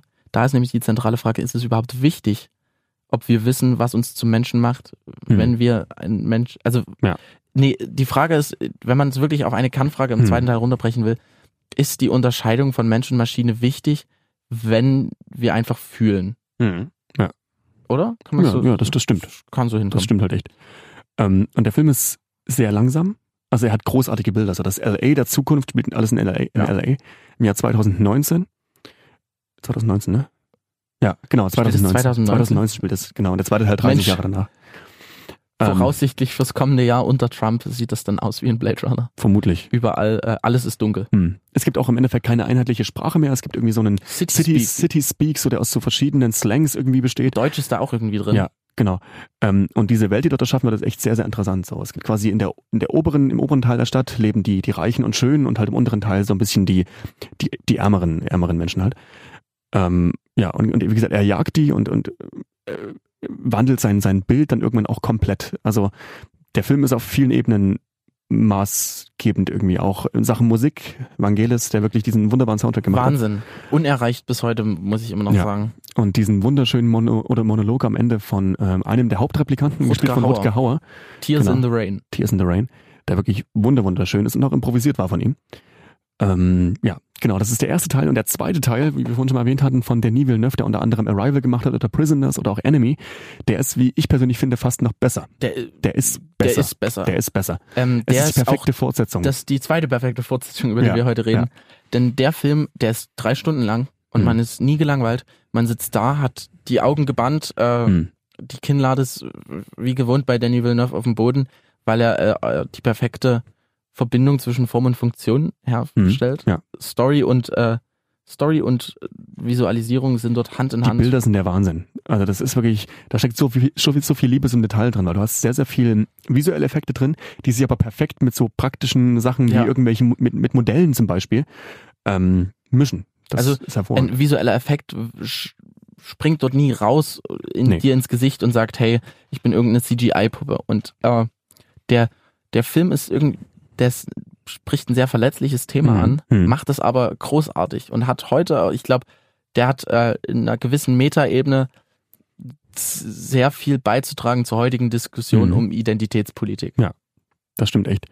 Das Gute, wie ich persönlich finde, daran ist, dass der Film sehr gefloppt ist. Das Mhm. finde ich gut, weil der Plan war ursprünglich, dass sie das Universum noch weiter ausbauen und noch Mhm. mehrere Filme dahingehend machen. Ich finde es gut, dass er gefloppt ist, weil dadurch ist die Wahrscheinlichkeit gering, dass wir noch mehr Fortsetzungen kriegen. Du musst weil aber ich sagen, find's er ist gut an den Kinokassen gefloppt und bei den nicht bei Kritikern. den Kritikern. Bei den Kritikern ist er der wird wirklich, ja geliebt von den Kritikern. Hat auch den Oscar für beste Kamera gewonnen. hm, zu Roger Recht. Deakins. Roger Deakins, zu Recht. Wie viele Oscars hat er schon gewonnen? Einen. Das war so Ja, eine- stimmt. Das war die 14. 14. Nominierung, Nominierung. ja. Der erste Gewinn. Da habe ich, Ähm, da hab ich doch gesagt, ich ex die Flasche Schnaps, wenn Roger Deakins nicht den Oscar gewinnt. Stimmt. Das war, Aber ähm, ich hoffe wirklich, dass die Story jetzt fertig ist. Und mir reicht es, ich will diesen zweiten Teil an sich einfach nur haben und, und fertig. So, ich brauche jetzt nicht noch weitere Fortsetzungen davon. Ähm, ja, einfach nur toll. Blade Runner, Wahnsinn. Bleibt man im Jahr 1982 und äh, sind jetzt bei einem Film, der, glaube ich, wirklich in den Gedächtnissen der meisten einfach schon tief verwurzelt ist. Und zwar E.T., der Außerirdische von Steven Spielberg. Auch wieder Steven Spielberg, der auch in diesem Jahrzehnt so ungefähr so wie Ridley Scott äh, Meilensteine herausgebracht hat, en masse. Äh, ja, genau, E.T. Ähm, es geht um einen kleinen Außerirdischen, der sich mit Elliot anfreundet, einem der kleinen Jungen. Extraterrestrial. Genau. Deshalb E E.T. ähm, der sich mit Elliot anfreundet, einem kleinen Jungen, und äh, mit ihm gemeinsam Abenteuer besteht und eigentlich nur nach Hause möchte, weil seine Familie ihn irgendwie auf diesem Planeten abgesetzt hat oder vergessen hat, ne? Äh, ja, Ikonische Bilder mit dem Fahrrad vor dem Mond rumfliegen. Ja. Ähm, richtig s- groß. Coole Referenzen zu Star Wars. Stimmt, ja, weil Steven Spielberg ist ja auch sehr äh, gut befreundet mit George Lucas. Das ist so eine Hollywood-Freundschaft, wo ich mir Hm. echt vorstelle, die sitzen abends zusammen und trinken wirklich einfach mal ein Bier Und zusammen. gucken sich ihre Filme gemeinsam an. Ja, oder, oder auch andere Filme und sind einfach, die sind einfach, glaube ich, richtig gechillt Ja. drauf. Halt echt. Ja, und äh, toll. Tolle emotionale Fallhöhe, sehr, sehr süß gemacht. Allerdings bin ich nicht so ein großer Fan von dem wie jetzt vielleicht viele andere. Ich finde den wirklich gut, ich finde den cool, Ja. aber es gibt andere Spielberg-Filme, wo ich sage, die stehen bei mir noch. Ich glaube, ich, war Stufen da, drüber. ich, glaub, ich war dafür schon zu alt, als ich Hm. den gesehen habe, Hm. dass er mich so emotional gecatcht hat. Trotzdem, das ist trotzdem ein riesen emotionaler Film, aber äh, ich glaube, der hat ja auch Fortsetzung bekommen, ne? Nee. Aber nicht irgendwie so Billo-Fortsetzung? Nee, der Oh. Sicher? stand wirklich für sich. Hatte der nicht? Ich habe immer im Gedächtnis Der gehabt, es stand gibt ganz noch sicher für sich. Irgendwie so ein E E.T. Ich glaube, es 2, gab eine Zeichentrickserie irgendwann mal, aber das ist jetzt auch alles irgendwie wo, ganz wo das auf gefährliches der Halbwissen. Welt von E.T. gespielt hat. Keine Ahnung, Oh. keine Ahnung. Ist auf jeden Fall ein Film, der an sich für Vielleicht sich ist das eigentlich gerade auch der steht. Mandela-Effekt, dass man etwas so lange sich vorstellt, dass man denkt, dass es real ist. Kennst du den Mandela-Effekt? Nee. Das ist, ähm, dass Leute in den 90er Jahren gedacht haben, dass Nelson Mandela im Gefängnis gestorben ist. Weil die das immer wieder gedacht haben, das wird schon passiert Hm, sein und deshalb hm. hat ihr Gehirn das äh, unter, unterbewusst als Wahrheit angenommen. Ja. Vermutlich denke ich deshalb auch, dass es einen zweiten ET-Teil gibt. Möglich, möglich. Ja, wie gesagt, E.T. 1982 auch nochmal auf jeden Fall erwähnt. 1983 haben wir einen Film, der, glaube ich, auch äh, maßgebend oder äh, stilgebend war für ein ganzes Genre und zwar für die Mafia-Filme. Muss Zu- ich zu denen sagen, eigentlich drei große Vertreter zählen, ne? Der Pate, Goodfellas und halt Scarface. aber du musst der Pate als Teil 1 und 2 schon zusammenfassen. ja, aber es ist ja trotz allem, es ist ja eine das, Geschichte. ich finde den zweiten schon besser als den ersten. ich finde den ersten auch noch besser als den. Ah. Naja, ist wie gesagt Ansichtssache. Aber sie, das ist halt Streiten auf hohem Niveau, weil die beide Ja. großartig sind. Ja, auf jeden Fall. Ähm, Scarface auch ein Remake von einem Film aus den 30ern, Ich muss sagen, Scarface ist mein wenigsten geliebter Film in den Mafia-Filmen. Finde ich sogar Casino besser. Stimmt, den gibt's auch noch. Auch von, Scots, von Scorsese. Von ne? Scorsese, Mhm. ja. Ähm, Scarface von Brian De Palma, über den wir, glaube ich, nächste Woche nochmal oder nächstes Mal nochmal reden, wenn wir über die Untouchables reden. Genau. ähm, der ja ähm, damit quasi seinen größten Hit eigentlich hatte. Äh, ja, es geht um Tony Montana, der gespielt wird von Al Pacino und sich quasi von einem kleinen, von einem kleinen Kriminellen, von einem Straßenganoven zu einem riesengroßen äh, ja, Mafia-Boss quasi In hocharbeitet. Miami. In Miami. Soundtrack in dem Film großartig. Hm, das stimmt. dieses dieses ähm, Standard 80er Synthesizer Ding, Ja. was mittlerweile ein bisschen Klischee ist, aber Mhm. einfach das ist wieder dieses Ding, wenn ich zum Zynismus zurückkomme, es ist kein Klischee, wenn es schön ist. Das stimmt halt echt. Ja. Und Scarface ist wirklich so ein Film, der ist sehr brutal. Da gibt's ja diese eine Ja. Kettensägen-Szene in so einem Bad, die wirklich für damalige Verhältnisse echt brutal war. Äh, ja. Und ein sehr, sehr äh, gewagtes Ende. Hm. Das stimmt. Wollen wir es nicht spoilern? Wollen wir nicht spoilern? Aber er war auch äh, stilgebend für viele ähm, Sachen, was jetzt zum Beispiel auch, äh, sagen wir mal jetzt, ähm, na, Videospiele angeht. Ich meine, die ganze Ja. GTA-Reihe wurde ja zum Beispiel dadurch, vor allem Vice City, Vice City. und Vice City Stories wurde ja eigentlich dadurch, äh, ja, genau, ähm, geprägt in gewisser Weise. Wurden teilweise auch eins zu eins äh, Szenen einfach übernommen. Und da merkt man auch wieder, was da für einen Stellenwert in der Popkultur einfach Äh, hat. kurzer Nebenfakt. Wusstest du, dass Phil Collins in äh, GTA Vice City mitspielt? Natürlich. Das Vice ist City so- Stories auf der, ja, So geil, oder? Ja. Du bist sogar bei, äh, bei dem Konzert mit dabei, wenn er hier in die Erde Night Das ist komplett, so geil, ne? komplett in fünf Minuten einfach nur und du stehst nur in der Ecke und guckst dir das an. Das ist voll geil. Ähm, ja, also wie gesagt, Scarface ist einer der großen, großen Filme, aber ich muss ganz ehrlich sagen, ich finde auch die Pate-Reihe auch besser. Ja. Und Goodfellas persönlich auch. Aber das ist, wie gesagt, immer, immer eine Geschmackssache. Ähm, jetzt vielleicht, nee, warte mal, Jahr 83. Haben wir noch was aus dem Jahr 83 am Angebot? Nö, wir haben im Jahr 94 haben wir drei Filme noch. 84. 84 meine ich. Äh, Nee, vier Filme. Vier Filme, über die wir reden. Ähm, und ich fange fang mal alphabetisch an bei Amadeus Mhm. von Milos Forman, der dieses Jahr gestorben ist. Dieses Jahr, glaube ich, ja. Sogar vor drei Monaten, glaube Ist ich. gar nicht so lange her. Ähm, Der unter anderem Filme gemacht hat wie Einer flog übers Kuckucksnest. dein persönlicher Lieblingsfilm? Einer meiner Lieblingsfilme, ja. Einer meiner Lieblingsfilme. Ähm, Amadeus großartig. ist ein wahnsinnig großartiger Film. Hm. Ähm, den muss eigentlich, wenn es Filmschule oder so Mhm. gibt, muss jeder Amadeus schauen. In dem quasi, äh, klar, es geht um Wolfgang Amadeus Mozart, aber er steht ja quasi gar nicht so richtig im Zentrum. Sondern sein Sal- Rivale Salieri, Genau, gespielt von F. Murray Abraham. genau, der glaube ich auch dafür einen Oscar bekommen hat. Ja. ja. Insgesamt acht Oscars für den Film, für Amadeus. Ähm, und diese Rivalität wird quasi immer so ein bisschen dargestellt. Salieri quasi der, der, der Meister von ihm, sein Mentor in gewisser Weise. Und Amadeus so ein bisschen, der wird immer so ein bisschen als das Kind so dargestellt. Ja, ne? so, so Party Animal. Ähm, wir hatten ja damals Musik geguckt. Das war irgendwie, ich habe ihn, glaube ich, viel zu früh gesehen und dadurch nicht so richtig verstanden. Ja. Ähm, ja, aber Amadeus ist auch so ein Film, der, der, es ist ein, ich frage mich ja wirklich, ist es ein Musikfilm oder ist es ein Film über Musik? Es ist ein Film über Musik. Ja, ne? Hm. weil äh, die Geschichte von Salieri ist so tragisch, weil sie Mhm. halt äh, viele hundert Jahre lang immer falsch erzählt wurde. Hm. Und äh, ich habe irgendwie so ein Fable für historische Figuren, die äh, falsch in der Historie betrachtet werden. Und jetzt irgendwie, deshalb bin ich auch ein großer Fan von Hamilton. Hm. Ich fange jetzt aber nicht an, über das Musical Nee. Hamilton zu schwärmen. Ähm, kurz, das spielt aber in den 1780er Jahren. Ja. Also vielleicht da in der Beziehung sind wir immer noch in den 80ern. Ja, Trotzdem das auf jeden Fall. Amadeus, äh, dieser, dieser Konflikt von Salieri, der sich im Prinzip hart erarbeitet hat, seine Stellung am Hof als Mhm. Kapellmeister, der äh, durch das Land tourt und die Mengen verehren ihn. Hm. Und dann kommt dieser kleine, wirklich, dieser kleine, das kleine Arschloch, Wolfgang Amadeus Mozart daher, der die ganze Zeit nur betrunken ist, mit den Frauen rumhurt Hm. und einfach großartige Musik schreibt und ihm so ein bisschen seinen Rang streitig macht. Ihm fällt das quasi alles einfach zu. Ne? Ja. ja. Ähm, Trotzdem gab's zwischen Salieri und Mozart so eine seltsame Rivalenfreundschaft. hm. Sie haben sich beide sehr geschätzt und trotzdem konnten sie sich nicht so richtig leiden. Hm. Also es ist eine sehr vielschichtige Beziehung zwischen den Ja. beiden und es wurde durch ein Theaterstück, was halt später geschrieben wurde, wurde halt Salieri im Prinzip die Vergiftung von Mozart angedichtet. Und, und deswegen wurde er quasi jetzt jahrhundertelang im Misskredit gelassen. Genau. Hm. Okay. Hm. Und dieser Film erzählt endlich mal die Geschichte von Salieri in dem, Hm. in dem wirklichen Licht. Hm. Das ist schön. Lass uns mal so stehen. Ja. Wie gesagt, Milos Forman hat wirklich viele Filme gemacht, bevor er gestorben ist. Auch der, der Mondmann Der Mondmann, ja. mit Jim Carrey, den ich auch wieder mal gucken muss, weil ich hab mir neulich ja, habe ich erzählt, eine die Doku angeguckt hier. Die Jim Carrey-Doku. Genau. Die echt, die echt cool ist. Ähm, Jim Carrey hat aber auch viel Mist gemacht. Ja, Das stimmt, aber er hat leider auch Ich einen meiner erinnere- absoluten Lieblingsfilme gemacht, The Truman Show. Truman Show ist auch einer der großartigsten Filme. Wenn wir dann in unserem 90s-Special mal drüber reden, Ja. denke ich. Genau, 94 machen wir weiter mit einem anderen 84 Film. sind wir immer noch Äh, dran. 84, Mensch, sorry, ich bin schon zu weit. Ähm, Du hast, Gran- lang, du hast lange nicht mehr gerechnet, ne? Nee, definitiv nicht. Die Prüfung ist durch. Ähm, Gremlins, 1984, kleine Oh, ich Monster. muss, und jetzt von muss ich sagen, den habe ich nicht gesehen. bitterer Das Pille. Einzige, was ich zu Kremlins weiß, ist, dass man sie nicht nach Mitternacht füttern sollte. Und auch nicht mit Wasser bespritzen soll. Okay. Das Ding ist, es gibt äh, am Anfang des Films... Das könnte äh, man aber auch zu mir sagen. Nach Mitternacht wird nichts mehr gegessen. Bist du dann auch so aggressiv? Nee, man isst nach Mitternacht nichts mehr, weil dein Hirn dann auf Schlaf aus ist. Also, Alle Snacks, die man vorm Schlafengehen essen will, muss man vor Mitternacht essen. ja, kann man sich jetzt streiten. Nee. Also, wenn ich jetzt Bock drauf habe, mache ich es trotzdem. Nee, Tom, Alter. Nee, Nein, ich bewahre mir meinen eigenen Willen, ja. Ich, Das will ist okay. das, ich ziehe das weiterhin durch. dann sei halt falsch. Genau, Gremlins, kleine Monster von Joe Dante, 84. Ähm, Joe es- Dante, kurz coolster Name überhaupt. Halt echt. Joe ja. Dante. Könnte auch irgendwie aus einem Actionfilm mit Nicolas Cage sein. Aber es müsste halt auch noch irgendwie Joe Dante und dann noch irgendwie so ein Titel.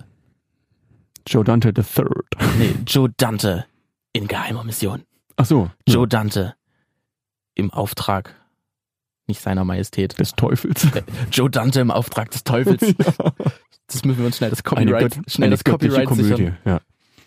Ähm, Joe Dante, göttlicher Marsch. ja. Also es geht quasi darum, dass äh, ein Junge sich ähm, in einem Shop, wo viele verschiedene Sachen irgendwie angeboten werden, die alle so ein bisschen zwielichtig sind, sich ein kleines Viech kauft, ähm, einen kleinen und pelzig, ein Gizmo.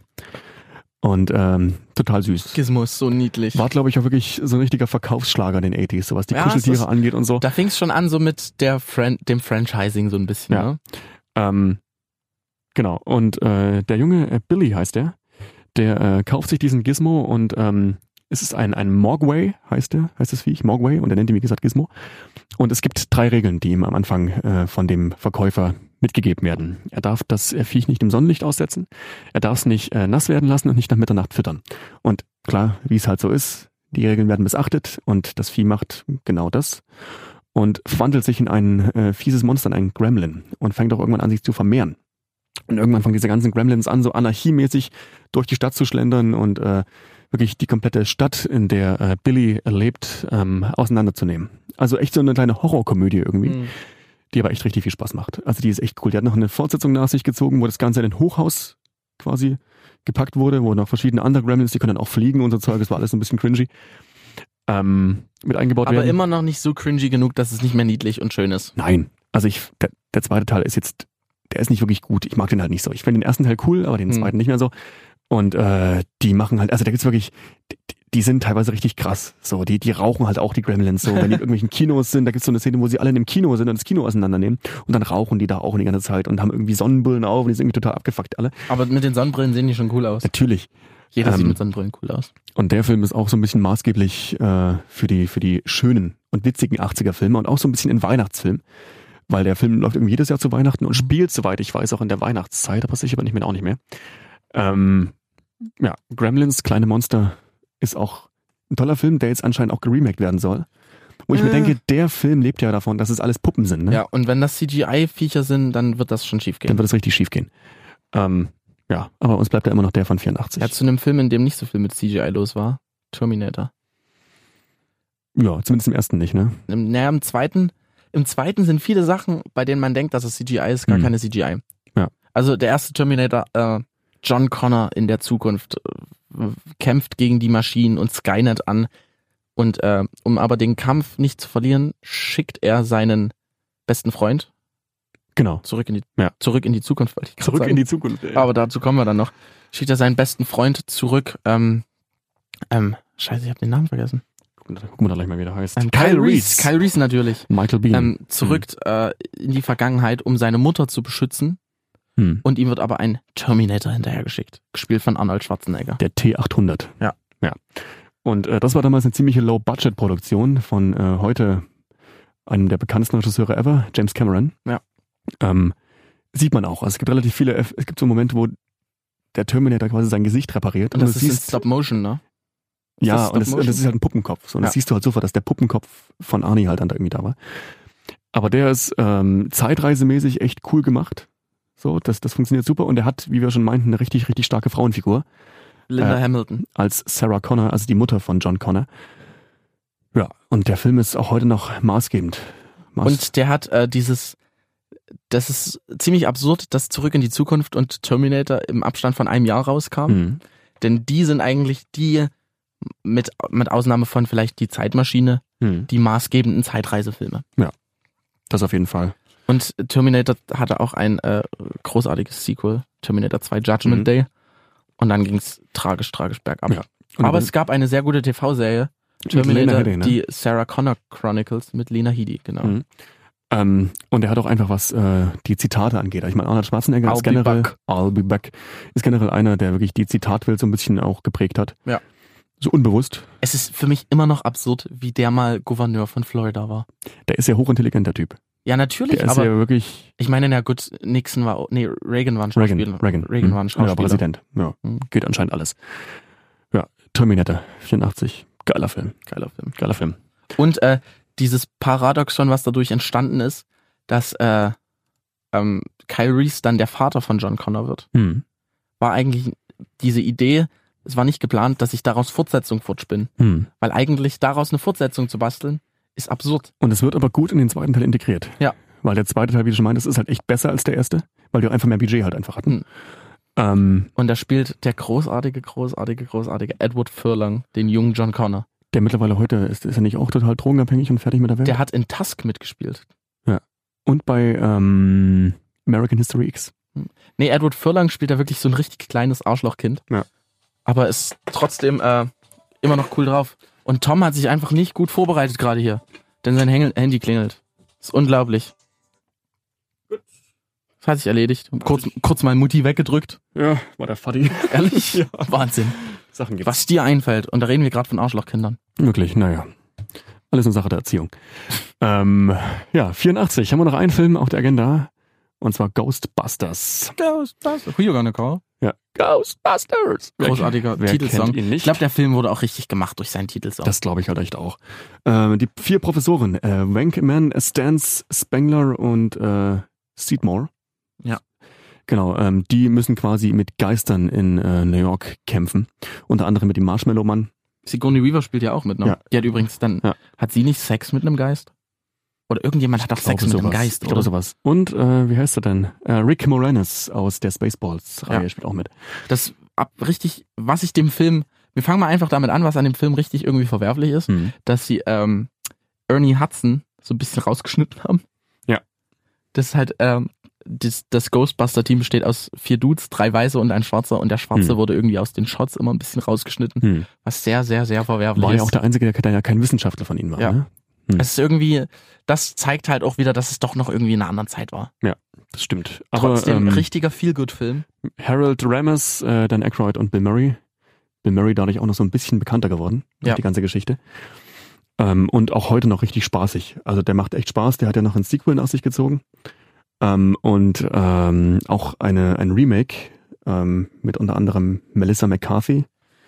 Der echt, der hat viel Hate im Internet abbekommen. Wegen Dingen, die jetzt nicht unbedingt verständlich sind. Also, Also ich habe den Film geguckt und habe mir gedacht, okay, das ist halt ein Kackfilm. Hm. So. Ich finde nicht, dass der jetzt den ersten Ghostbusters irgendwie kaputt macht, hm, aber das ist halt einfach ein Scheißfilm. Ja. So, aber dann ähm, diese Kritik einfach umzumünzen in, ihr mag, ihr mögt den Film bloß nicht, weil, die, Fra- weil da Frauen spielen. Ja. So, nein, ich mag den Film nicht, weil er kein guter Film ist. Hm. Und dass einfach da die Trennung zwischen objektiver Kritik und subjektivem Empfinden Hm. halt äh, da irgendwie ein bisschen durchbrochen wird. Ist Ja. halt falsch. das stimmt halt leider echt. Aber wie gesagt, das Original bleibt uns bei solchen Sachen immer erhalten, das ist immer das Gute. So, Ja. ne? Also egal wie viele Remakes es gibt, wenn es nicht die Stories von den Originalen dadurch ein bisschen, naja, in Misskredit gezogen wird, wie zum Beispiel bei Jurassic Park. Ja. Was Jurassic World 2 leider gemacht hat. Aber da, den Reden- Hm. gucke ich, den gucke ich noch. Den gucke ich noch. Und wir reden ja bei unserem 90er-Special. Genau. Wollen wir jetzt die erste Hausaufgabe machen, dass ich bis zum nächsten Mal Jurassic Park, äh, Jurassic World 2 Fallen Kingdom schaue? Ich will dir das eigentlich gar nicht Doch. zumuten. Weil ich den ersten geguckt habe und ich habe mir gedacht, pff, weil viele haben über den ersten Ich abgehatet fand den richtig scheiße. und dann habe ich, also ich fand den halt nur nicht okay. Also ich fand den jetzt nicht beleidigend kacke, Hm. Also der war jetzt nicht eine, eine 1 von 10, der war halt eine 3 von 10. hm. Also ja, das ist halt so ein Ding. Wenn er im Fernsehen kommt, drücke ich ihn vielleicht erst nach 20 Minuten weg. Oder guckst halt so in die Highlight-Szenen rein, Ja. wenn es überhaupt welche gibt. Es gibt keine Highlight-Szenen bei Jurassic World. Und Jurassic World 2 ist, finde ich, noch Jurassic schlechter. World 2 habe ich den Honest Trailer gesehen. Das reicht. Das, Das fasst den reicht. kompletten Film zusammen. Und äh, das Honest Trailer Commentary ist das Beste, was es jemals gab. hm. ähm, Dan Murrell verliert fast seinen Verstand, als er über diesen Film redet, weil da so viele Logiklücken drin sind. Ich muss dich da nur mal kurz fragen. Dieses neue Klonding, was die da zusammengemixt haben, Hm. ist doch aus dem Indominus Rex aus Jurassic World 1. Und im Raptor. Aber der Indominus Rex war doch eine Kreuzung zwischen T-Rex und Raptor. Natürlich. Also haben sie jetzt T-Rex und Raptor zusammen und das nochmal mit Raptor. Ja. Und daraus entsteht jetzt was ganz Neues. Der Indoraptor. Es ist einfach richtig. Es ist Der Film ist von vorne bis hinten dumm und scheiße. Wir muss ich müssen uns sagen. einen neuen Namen für Spielzeuge ausdenken. Und dann sitzen die da. Das Ah, wir verkauft brauchen- sich Wir gut. brauchen, mehr, Raptoren Sch- sind geil. wir brauchen mehr Spielzeuge. Hm. Ah, lass einfach mal einen Film dazu machen. Ja. Ich, weil die Spielzeuge sich besser verkaufen, als der Film eingespielt hat. Hm. Also wie gesagt, ich beleidige ungern Filme nach Strich und Faden, aber das ist wirklich Weil- Dreck. Also wir sind wirklich Fans vom Genre und also Hm. vom, vom Medium. Und ich, wir beide teilen so ein bisschen die Ansicht, dass jeder Film erstmal eine Daseinsberechtigung hat. Prinzipiell ja. Ja. Und äh, kein Film sollte zum Beispiel, wenn gesagt wird, der wird angekündigt, sollte man nicht sagen, das wird scheiße, Nee, also man der lässt hat sich nicht verdient. genau, man lässt sich dann quasi vom äh, vom Endergebnis ne, man muss überzeugen sich, man muss oder halt sich auch nicht. erst drauf einlassen Ja. und dann kann man aber auch sagen einfach, das war nix. Da hast du recht. Man sollte aber nicht darin abgleiten in so dieses, diesen Filmkritik-Passus, der jetzt oft benutzt wird. Der Film ist kacke, weil er nicht so ist wie der Film, den ich mir in meinem Kopf vorgestellt habe. Ja. Das wollen wir ja gar nicht. Nee, das, das, das nicht. Aber du hast im Endeffekt trotzdem ja an, gerade so Franchise-Filme hat man ja schon Erwartungen. Ja. So, und dass die nicht immer erfüllt werden, ist eine, eine Sache, aber wenn die wirklich objektiv gesehen schlecht sind, dann tut's einfach nur weh. Gut, zwei Filme haben wir noch äh, auf unserer Agenda, über die wir noch ein bisschen schnacken wollen. Und ich würde sagen, den größten Film der 80er würde ich schon fast sagen, heben wir uns zum Schluss auf. Oder einen der wichtigsten Filme Jetzt, der 80er. jetzt, jetzt hat er mich ein bisschen verwirrt, weil das sind so, die nächsten zwei Filme sind so mit die beiden größten Filme der 80er für mich. Jetzt weiß ich nicht, auf was du hinaus willst. Ich würde sagen, ähm, wir heben uns den hier, den ich hier gerade zeige, Okay. für den Schluss auf. Okay, dann stimme ich dir sogar mehr zu jetzt. Also Gut. geht's jetzt um The Breakfast Club. Genau, 1985 von John, John Hughes, Hughes. der so ein bisschen diese ganzen äh, College-Comedy-Wohlfühlfilme gemacht Ja. hat, wie zum Beispiel Ferris macht blau, über den wir nächstes Mal noch reden werden. Und halt Breakfast Club. Fünf total unterschiedliche Kiddies werden zum Nachsitzen äh, verdonnert und äh, freunden sich dann irgendwann an. Wusstest du, kurz, kurzer Einschub, wusstest du, dass John Hughes ein großer Fan von High School Musical ist? Nee. Der hat für High School Musical 2 äh, geholfen, diese Eröffnungsszene mitzuschreiben. Hast du den zufällig gesehen? High School Musical? Vor, Zwei? Vor Jahren mal, ja. Ähm, da gibt's halt diese Szene, wo sie, ähm, das ist so eine richtige, eine richtige John Hughes-Szene, wo sie, äh, das, ist- das, das Schuljahr ist bald vorbei, die Mhm. letzte Stunde, Hm. und sie sitzen da vor der Lehrerin und die redet und redet und im Hinter- Hintergrund ist eine Uhr und bei jedem Umschnitt wird die Uhr größer. Mhm. Also, und am Ende ist die Uhr einfach so groß wie die Wand. Hm. Und das ist doch so ein typisches John Hughes-Ding. Das oder? stimmt halt echt, ja. Und da habe ich gedacht, warum ist in High School Musical 2 so ein großartiger visueller Gag? Und dann habe Hm. ich rausgefunden, dass John Hughes das irgendwie Hm. gesagt hat, hey, wäre das nicht cool, wenn ihr das so macht? Hm. Und anscheinend haben die High School Musical 2 Autoren mal kurz von ihrem Meth aufgehört und haben gesagt, hey, das machen wir so. Und dann haben die es geschrieben und weiter gemefft, weil Und anders kannst halt du den Film nicht erklären. Der Rest ist halt echt Brühe. Aber äh, Breakfast Club, wirklich eine sehr, sehr sympathische ähm, Coming-of-Age-Geschichte eigentlich. So, es gibt ja wirklich den, also du hast wirklich die fünf Klischeetypen eigentlich, die hast du mit drin so, ne? Du hast Ja. irgendwie den, den Sportler mit drin, du hast so ein bisschen den Rebell mit drin, so den Streber-Loser, dann hast du die Streber-Tante noch mit dabei und so ein bisschen das Model. So, und die, ne, die freuen sich irgendwie alle miteinander an. Prinzip Und, und Jeder Teenage High School Film ist eine Derivation von The Breakfast Club. auf jeden Fall. Ja. Und hat einen wunder, wunderschönen Endsong, äh, Simple Minds. Ja. Don't you hey, forget about hey, me. Hey, hey. Ja. Uh, Uh. Nee, Ja. wir hören jetzt lieber auf zu sehen. Ähm, ja, und wie gesagt, John Hughes hat ja noch Ferris macht blau gemacht, den ich nicht so gut finde, wie äh, Breakfast Club. Der Der, trotzdem cool ist. ist cool, der macht ja auch Matthew Broderick einen echt guten Job. Ja. Ich bin nicht so der größte Matthew Broderick-Fan. Naja, verschissen hat er es dann in, Godzilla. in Godzilla. ja. aber, aber der Film hat auch einfach verschissen. Der war echt ganz schön kacke. Aber Breakfast Club, ähm, wer den noch nicht gesehen hat, ist echt ein toller, toller Film. Der macht Spaß. So, und jetzt das Highlight. Das Highlight. Also der perfekte Film, der sich sowohl für, der eignet sich, wann, was gibt es für Ereignisse, wann man Filme guckt, Tom? Wir zählen das jetzt mal auf. Es gibt, es gibt Filme, die man alleine gucken kann Die man mit in der Gruppe gucken kann, die man mit Kump Kumpels besoffen gucken kann. und es gibt Date-Filme. Und es gibt Date-Filme. Ja. Und dieser Film ist alles. Der wirklich, ja, eben. Die Rede ist von Zurück in die Zukunft, Back to the Future, 1985. Eigentlich wirklich der Film der 80s. Ja. Also äh, eigentlich auch der perfekte 80s-Film, weil der wirklich alles, was die 80s ausmachen, in einem Film Und er eigentlich. spielt nicht mal in den 80ern. Ja, nur, Das ist nur, eigentlich nur das, Verrück- zeitweise. das ist eigentlich das Verrückte, ne? Eigentlich spielt er ja nicht in den 80ern. Worum geht's? Willst du das erklären? Ähm, äh, ähm, Michael J. Fox spielt Marty McFly und äh, Chr- Christopher Lloyd spielt Dr. Emmett Brown. Hm. Und die beiden sind befreundet, äh, die sind Nachbar. Und Michael J. Fox, der Marty McFly spielt, der ist äh, so, ein, so ein Teenager, ähm, hat seine Freundin gerade hier Mhm. und hat aber, es gibt so einen so einen Bully an seiner Highschool, Bill Tanner. Bill Tanner, der halt richtig stumpf und dumm Mhm. und idiotisch ist. So ein richtiges, so eine richtige ähm, Blaupause von einem Bully. Hm. Ähm, und Ach ähm, Nee, Biff Tannen heißt er. hast du Tanner gesagt? Ja. Ah, es kommt auf selber. Egal. Und äh, gu- guck mal, Billy Zane spielt damit. Tatsache. Krass. Krass. Ja, naja, Sachen gibt's. Jedenfalls, äh, und Doc Brown fragt Marty, äh, hey, kannst du, willst du abends auf dieses auf diesen Marktplatz kommen und mir helfen, weil äh, er hat den Mhm. Deal mit den, er hat den, Liby, den libyschen Befreiungsfront Plutonium geklaut. das ist so geil. Man fängt halt schon drüber an zu lachen. Ja. Und äh, er hat sein, einen DeLorean Sportwagen in eine Zeitmaschine umgebaut Mhm. und die testen sie und äh, die wollen das zu testen. Und dann kommen aber die Libyer und erschießen Doc Brown.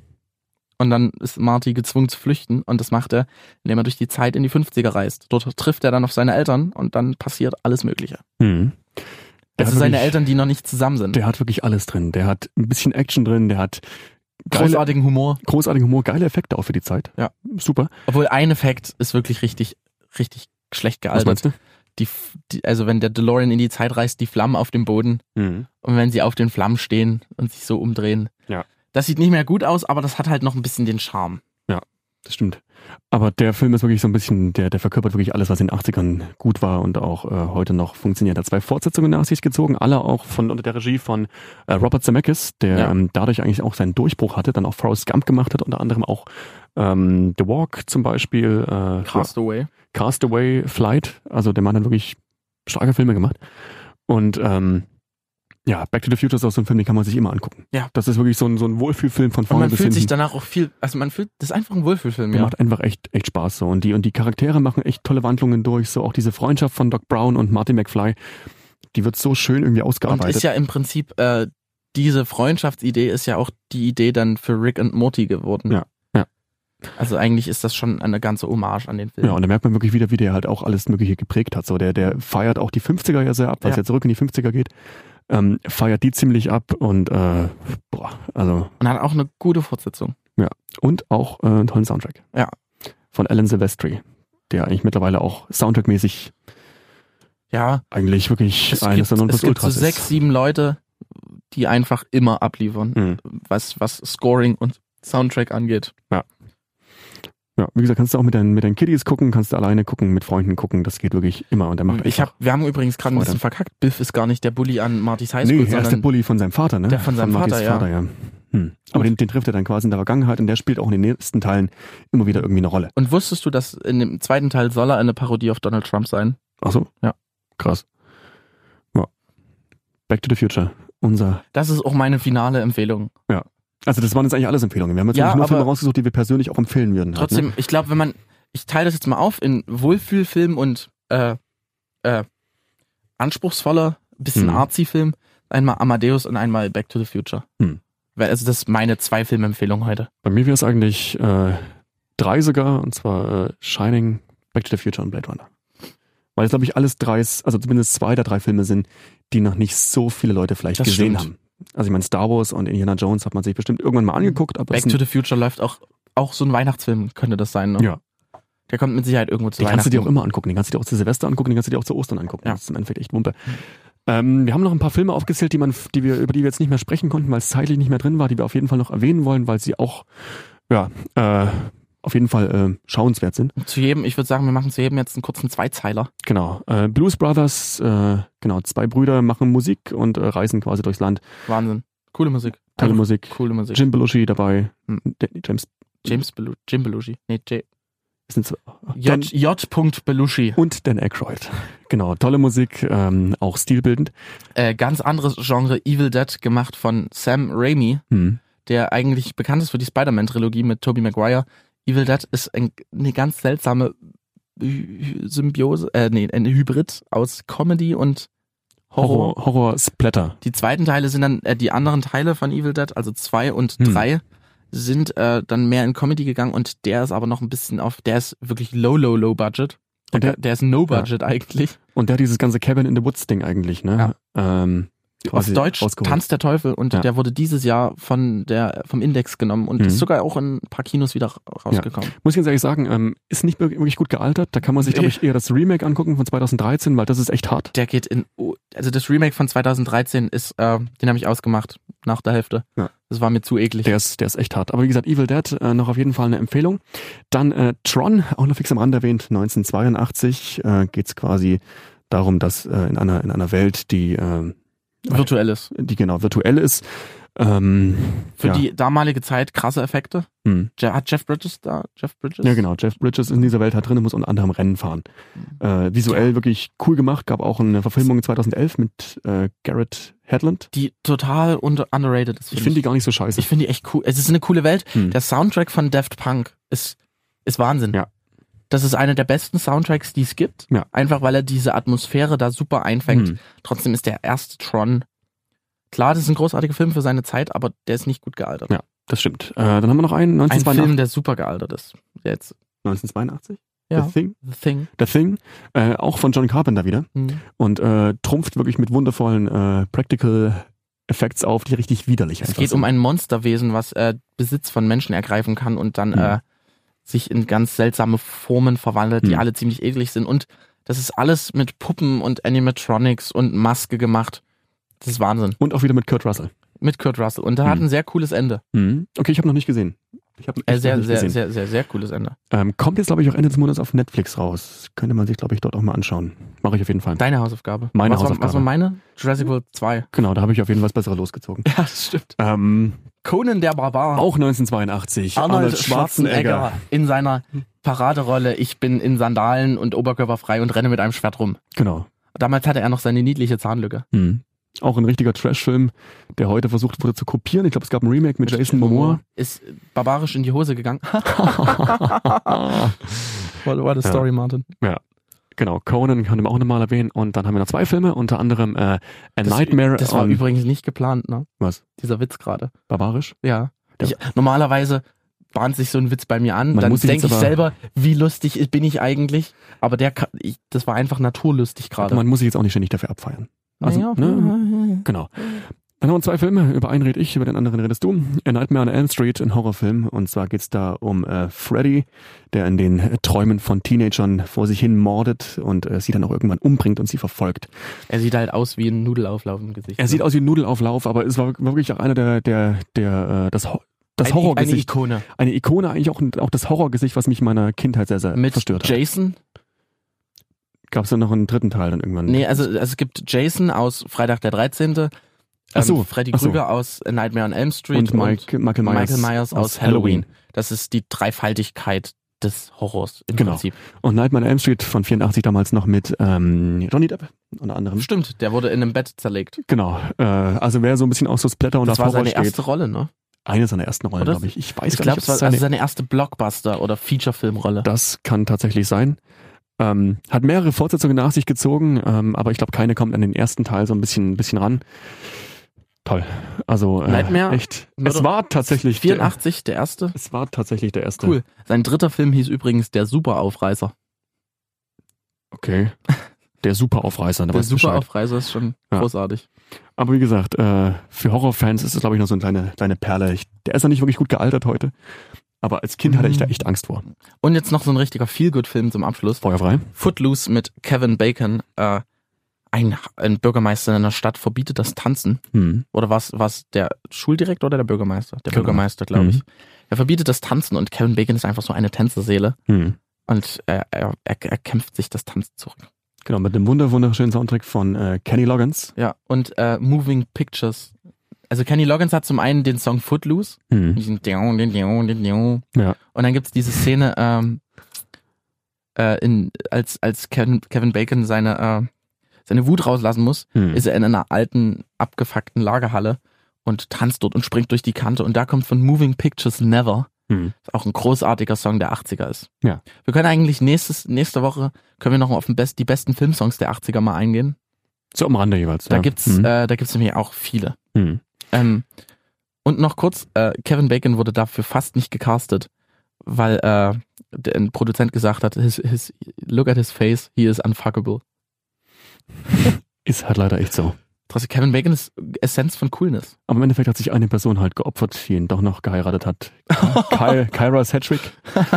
Die hat's gemacht. Naja, aber Kevin Bacon ist einfach wirklich, der hast recht. Der ist einfach cool. Der ist einfach nur cool. Und war damals auch so eins seiner Sprungbretter, ne? Ich meine, Mhm. mit, hat damals auch in Tremors mitgespielt. Kennst du das? Ja, ja, ja, mit den Mit Erdwürmern. diesen Erdwürmern, die irgendwie eine Stadt anfallen. Und er hatte im Prinzip mit Ja. X-Men First Class, der, der ja von fast schon 2011. 2011, Mhm. ja, der, vor sieben Jahren, krass, hat er auch einen coolen Bösewicht gespielt. Das auf jeden Fall. Ja. Damit So. wären wir quasi durch Die mit erste unserer... Hälfte der 80er. Ja, genau. Und dann nächstes Mal quasi mit der zweiten Hälfte.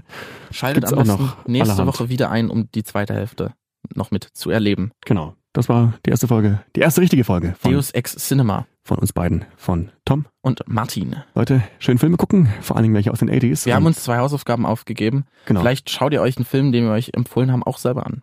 Es würde unser Herz erfreuen. auf jeden Fall. Ne? Dann hören wir uns nächste Woche wieder. So sieht's Bis aus. dahin, adieu. Tschüss.